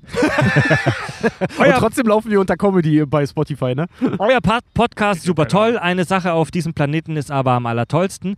Das Allerbeste, das die gesamte Existenz jemals hervorgebracht hast, ist meine Freundin Laura. Laura. Oh, da nutzt mal jemand wieder die iTunes-Rezensionen aus für persönliche Botschaften. Oder bin ich Okay. jetzt aber, ge- das, äh, das finde ich aber jetzt echt Ja. schön. Laura ist mein Engel. Da diese komischen Männer diese Rezension gerade laut vorlesen, möchte ich dir hiermit sagen, du bist die tollste Frau, die es gibt. Und ich genieße unser gemeinsames Leben in vollen Zügen. Ich freue mich darauf, dass wir nach deiner Ausbildung heiraten. Ich freue mich darauf, mit dir irgendwann in ein tolles Haus zu ziehen. Ich freue mich darauf, mit dir Kinder zu kriegen und eine Familie zu gründen. Ich freue mich darauf, mit dir alt zu werden. Ich freue mich über jede Sekunde mit dir. Ich liebe dich über alles. Danke, Jungs, Jungs, fürs Vorlesen. Euer treuer Fan, Kaspar. Oh, ich, warte mal, voll das ist schwierig, mit den schön, Handmikrofonen zu applaudieren. Sekunde. Ja, Moment. äh, Klatsch, klatsch, klatsch, klatsch. Wow! Das war Ja. echt süß. Da ist Das bei mir direkt die Milch eingeschossen. ey. Also das Ich wollte sagen, so, ja. Hast bei mir direkt die Milch eingeschossen, finde ich gut. Ja, ich krieg. Ja, ich werde gerade auch ein bisschen liebesschwanger hier. Für einen kurzen Ich möchte Moment, meine Freundin anrufen. für einen kurzen Moment beim Vorlesen dachte ich, dass er jetzt hier Ihr einen Na, Antrag macht. ihr einen ja, ja, Antrag ich dachte, macht. Ja, kommt ja, ein grad gedacht, Heiratsantrag. Ja, war Ah, das mega war echt schön. süß. Äh, wie, Ja. wie hieß sie, Laura? Laura. Ah, Laura, wenn du das hörst, so. Es war uns eine Ehre, das vorzulesen. Ja, oder das war besser toll, gesagt, ja. Das war echt schön. Also eine, schön, eine schöne Idee. Ja. Muss jetzt nicht immer kommen, aber schön. Laura und Kaspar, viel Glück in eurem Haus Alles, alles Gute. und ähm, Genau. Normalerweise werden wir auch für Geburtstagsgrüße oder sowas auch mal angeschrieben, ob wir sowas machen, ne? Da war einer clever. so. Äh, zweite iTunes-Rezension, The Borstel, schreibt geistige Ergüsse par excellence. Aloha, ihr stuhligen Lords, habe heute eure Grace Aliens Anatomy Folge gehört und mich in der S-Bahn fast wieder bepisst vor Lachen. Großartig. Ja, der, der, ich muss es kurz sagen, ich habe den auch auf, äh, in, einer, in einer Busfahrt zu Ende gehört und alleine dieser Satz, wenn ich im Auto sitze, bewege ich mich auch durch Raum und Zeit. Da hat sich fast zersägt vor Lachen. Auch ein großes Lob an eure externen Kacknasen Andi und Fab, die, wie ich finde, genauso zum Inventar gehören wie äh, Richard äh, und Tobi und Fred. Vor eurer aller Trinkfestigkeit ziehe ich meinen Hut. Trotz all des Alkohols und dem dummschwätzigen Rededurchfalls von dem einen oder anderen kommen doch immer wieder erleuchtete Perlen des Wissens und Klugschiss hervor. Bitte mehr davon und weiter so, es ist herrlich. Dafür zahle ich sehr gerne den Premium-Feed. Yeah. Yeah. Und ich hoffe, ihr drei oder gar fünf lasst euch den von mir gesponserten Kinderdöner schmecken. Bis dahin macht's gut. Ich lausche euch auch gerne noch die nächsten 50 Jahre bei eurem Klugschiss. PS, ich wünsche mir für Fred, dass seine Reaktionen à la Beavis und Butthead mehr gewürdigt werden. Von, von deinen Mitstreitern der Community. Ist mir jedes Mal ein Fest. Dankeschön. Ja. Cool. Wanna touch my beard? Ich liebe diesen Satz, ne? den, den habe ich voll in mein Repertoire aufgebaut. Gut. Und damit kommen Und bei der wir, Arbeit ist super, wenn du so beginnst mit Wanna touch my. damit kommen wir zum allseits gefürchteten und herbeigesehnten Hörerfeedback. David schreibt. Erstens. Suchen, finden, töten. If it bleeds, we can kill it.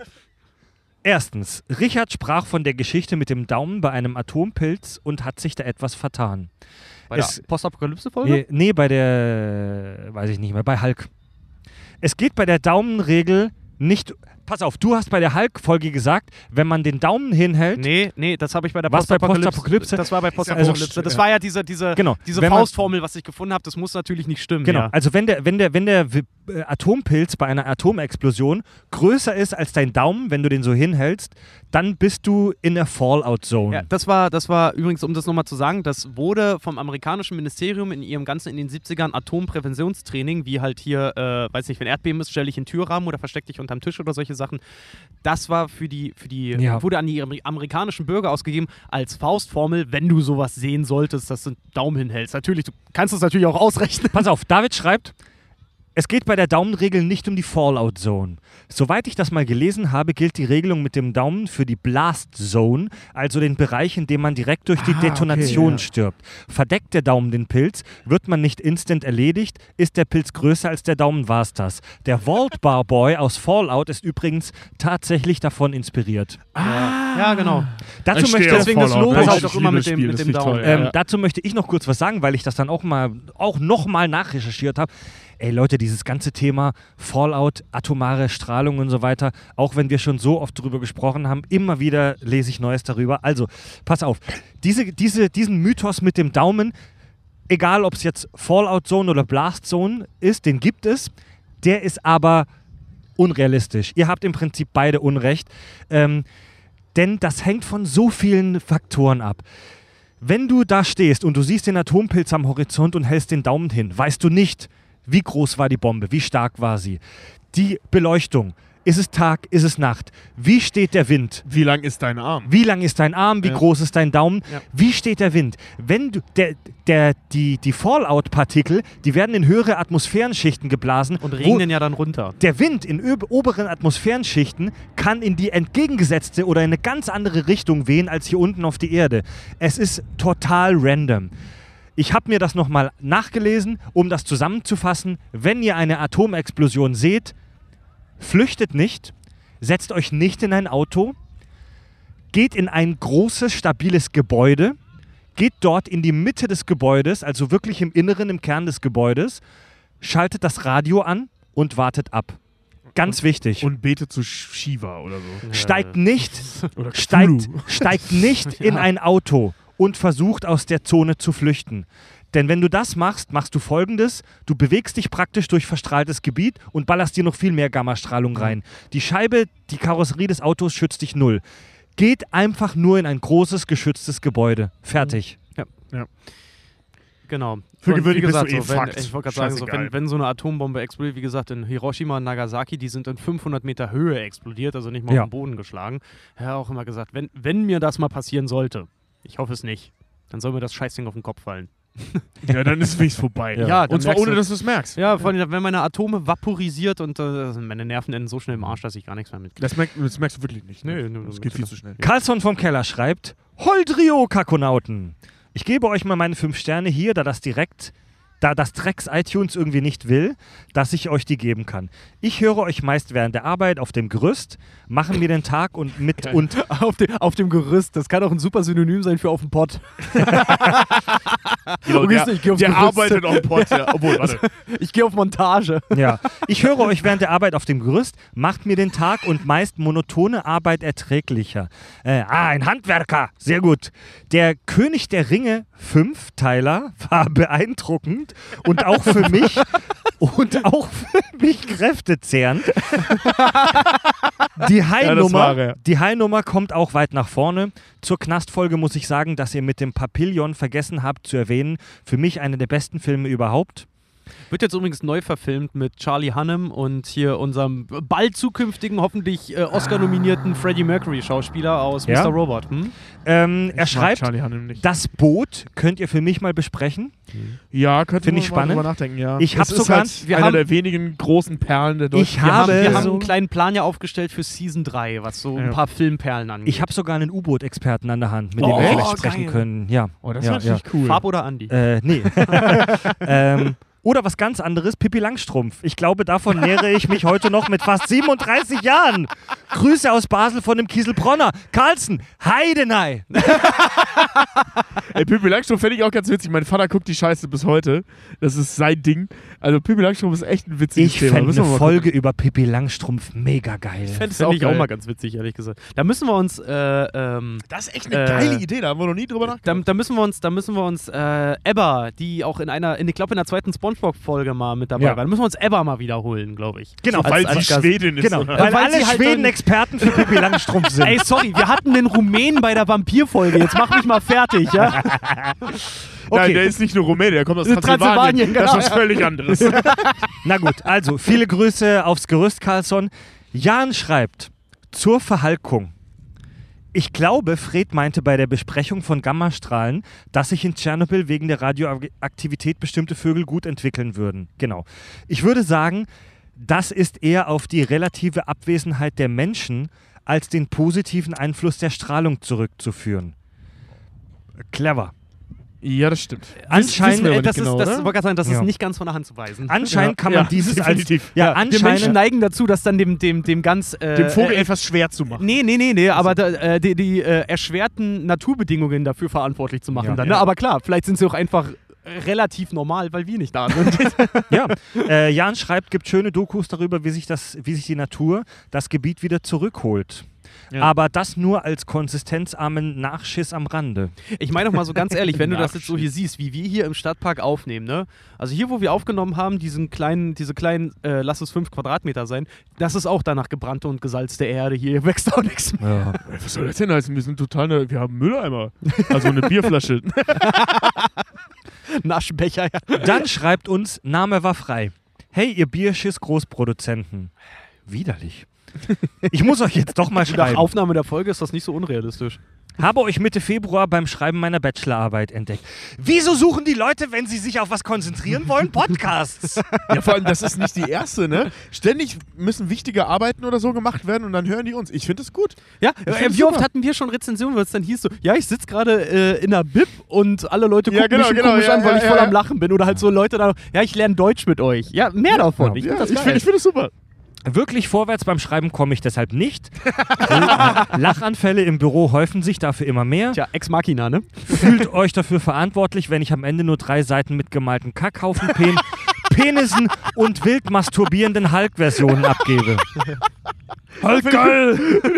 Viele Grüße aus München von einem lesen. ursprünglichen Badener. Der Schwab muss raus. Sorry, Fred, nur aus Prinzip. Wie schon gesagt, ich bin geborener Schwabe, aber aufgewachsen in Baden. Ja, Du da gibt's, auch, Hybrid. da gibt's auch immer diese, diese äh, harte Kontroverse zwischen Fred und seiner Freundin Nina, weil die ihn ja auch immer dann nur beschimpft hat. Du bist kein Schwab, du bist der Badenser. Gelbviersler. Eine Zuschrift von noch ein Mädel. Ab, Ist das, ist das jetzt. Also. Oh, warte mal, jetzt kommt, ja, ich weiß gar nicht, ob man es schon hört, aber wir haben uns extra vorhin Ja. weggesetzt, weil da so eine Gruppe, Also hier ist ein so eine Gruppe Typen halt so, Also so komische, so komische, sorry, aber so, so, äh, weißt du, wenn ich im türkischen Viertel in Hamburg bin, dann läuft da so eine Musik und die laufen jetzt gerade gleich an uns vorbei. Genau, hier, hier ist ein herummarodierender Trupp von äh, jungen Männern mit lauter Musik im Park. Ich weiß nicht, ob man es gerade hört. So, dann schreibt noch ein Mädel, Achtung, jetzt wird, das ist eine geile Zuschrift.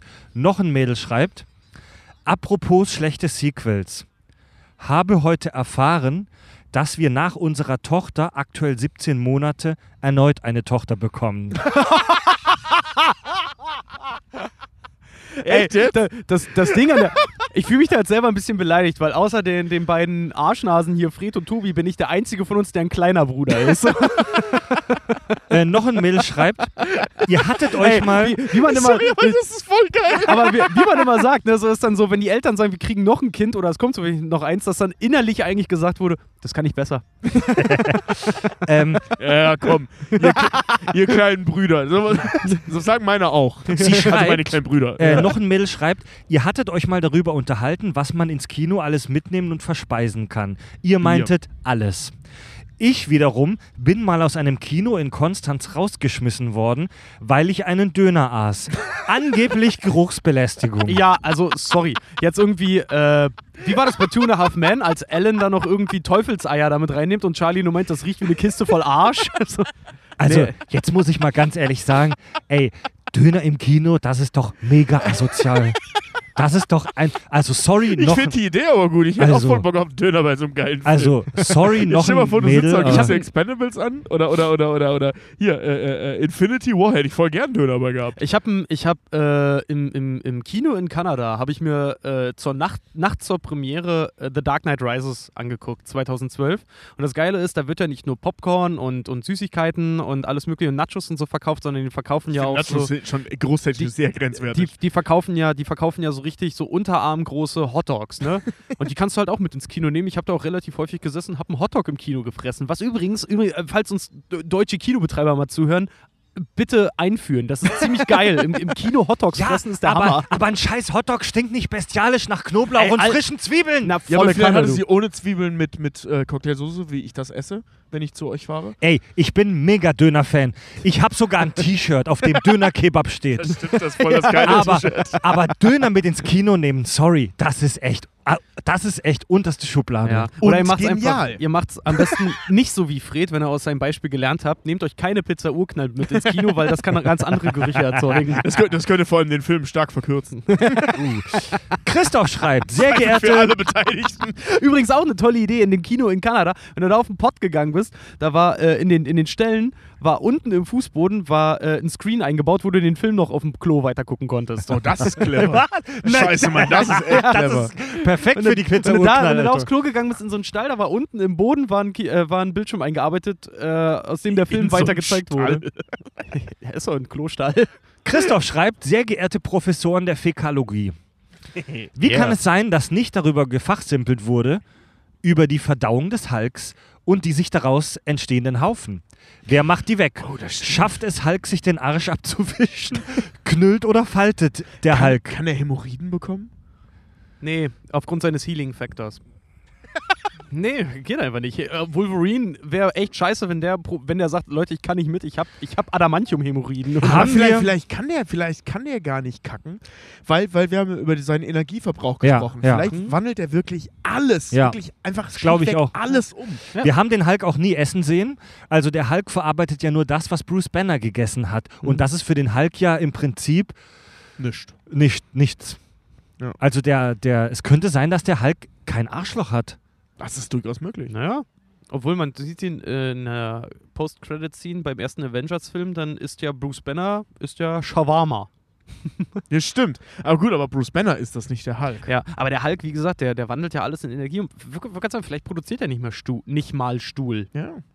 Vielleicht hat er kein Arschloch. Das ist durchaus Vielleicht ist, also lieber Christoph, Vielleicht ist er deswegen auch so wütend, also, vielleicht ist der gut, Hulk, weil er nicht kacken kann. vielleicht ist der Hulk tatsächlich entstuhlt. Vielleicht, Vielleicht ist er er sich gar nicht, wenn, wenn er wütend wird. Vielleicht verwandelt er sich, wenn er, wenn er Verstopfungen hat.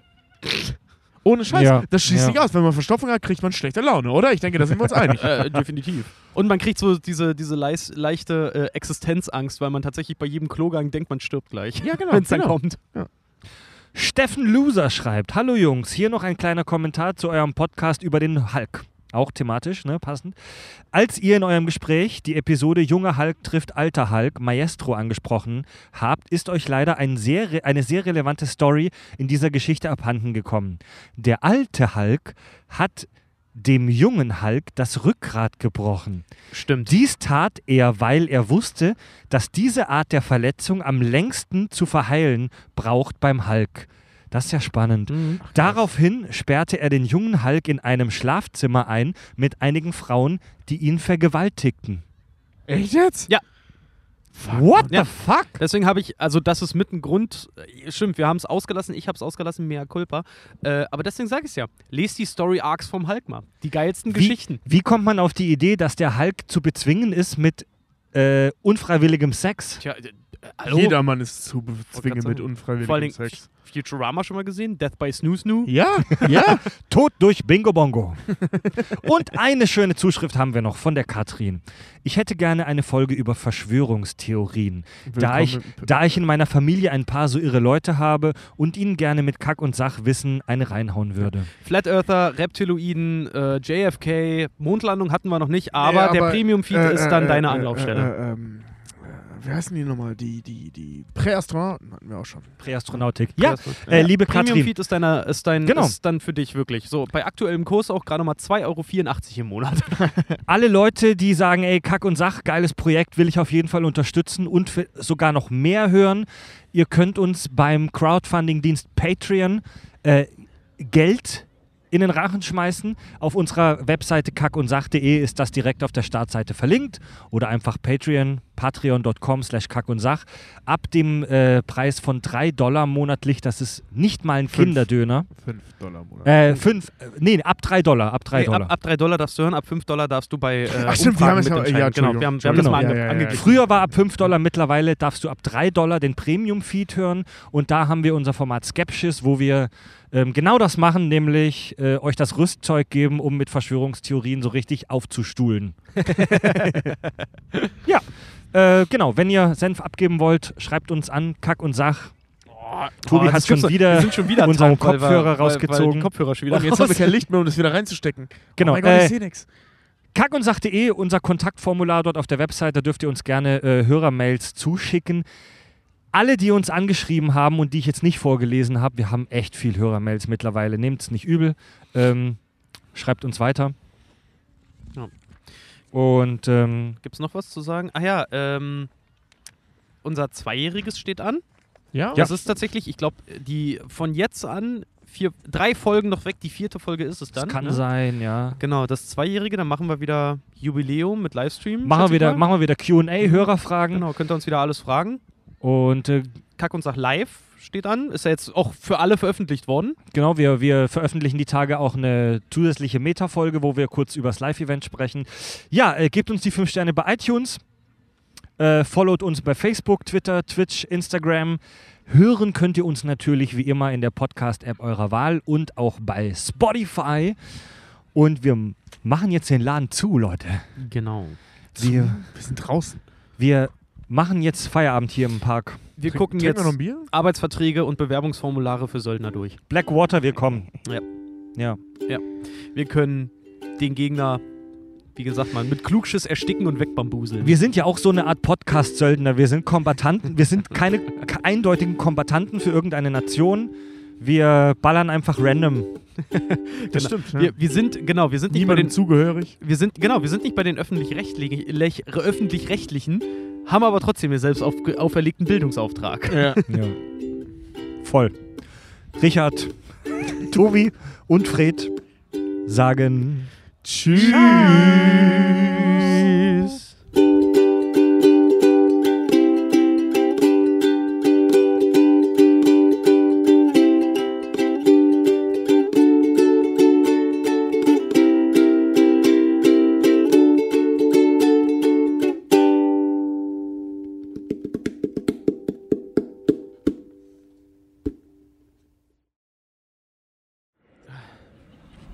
Wir klingen geil. Geil.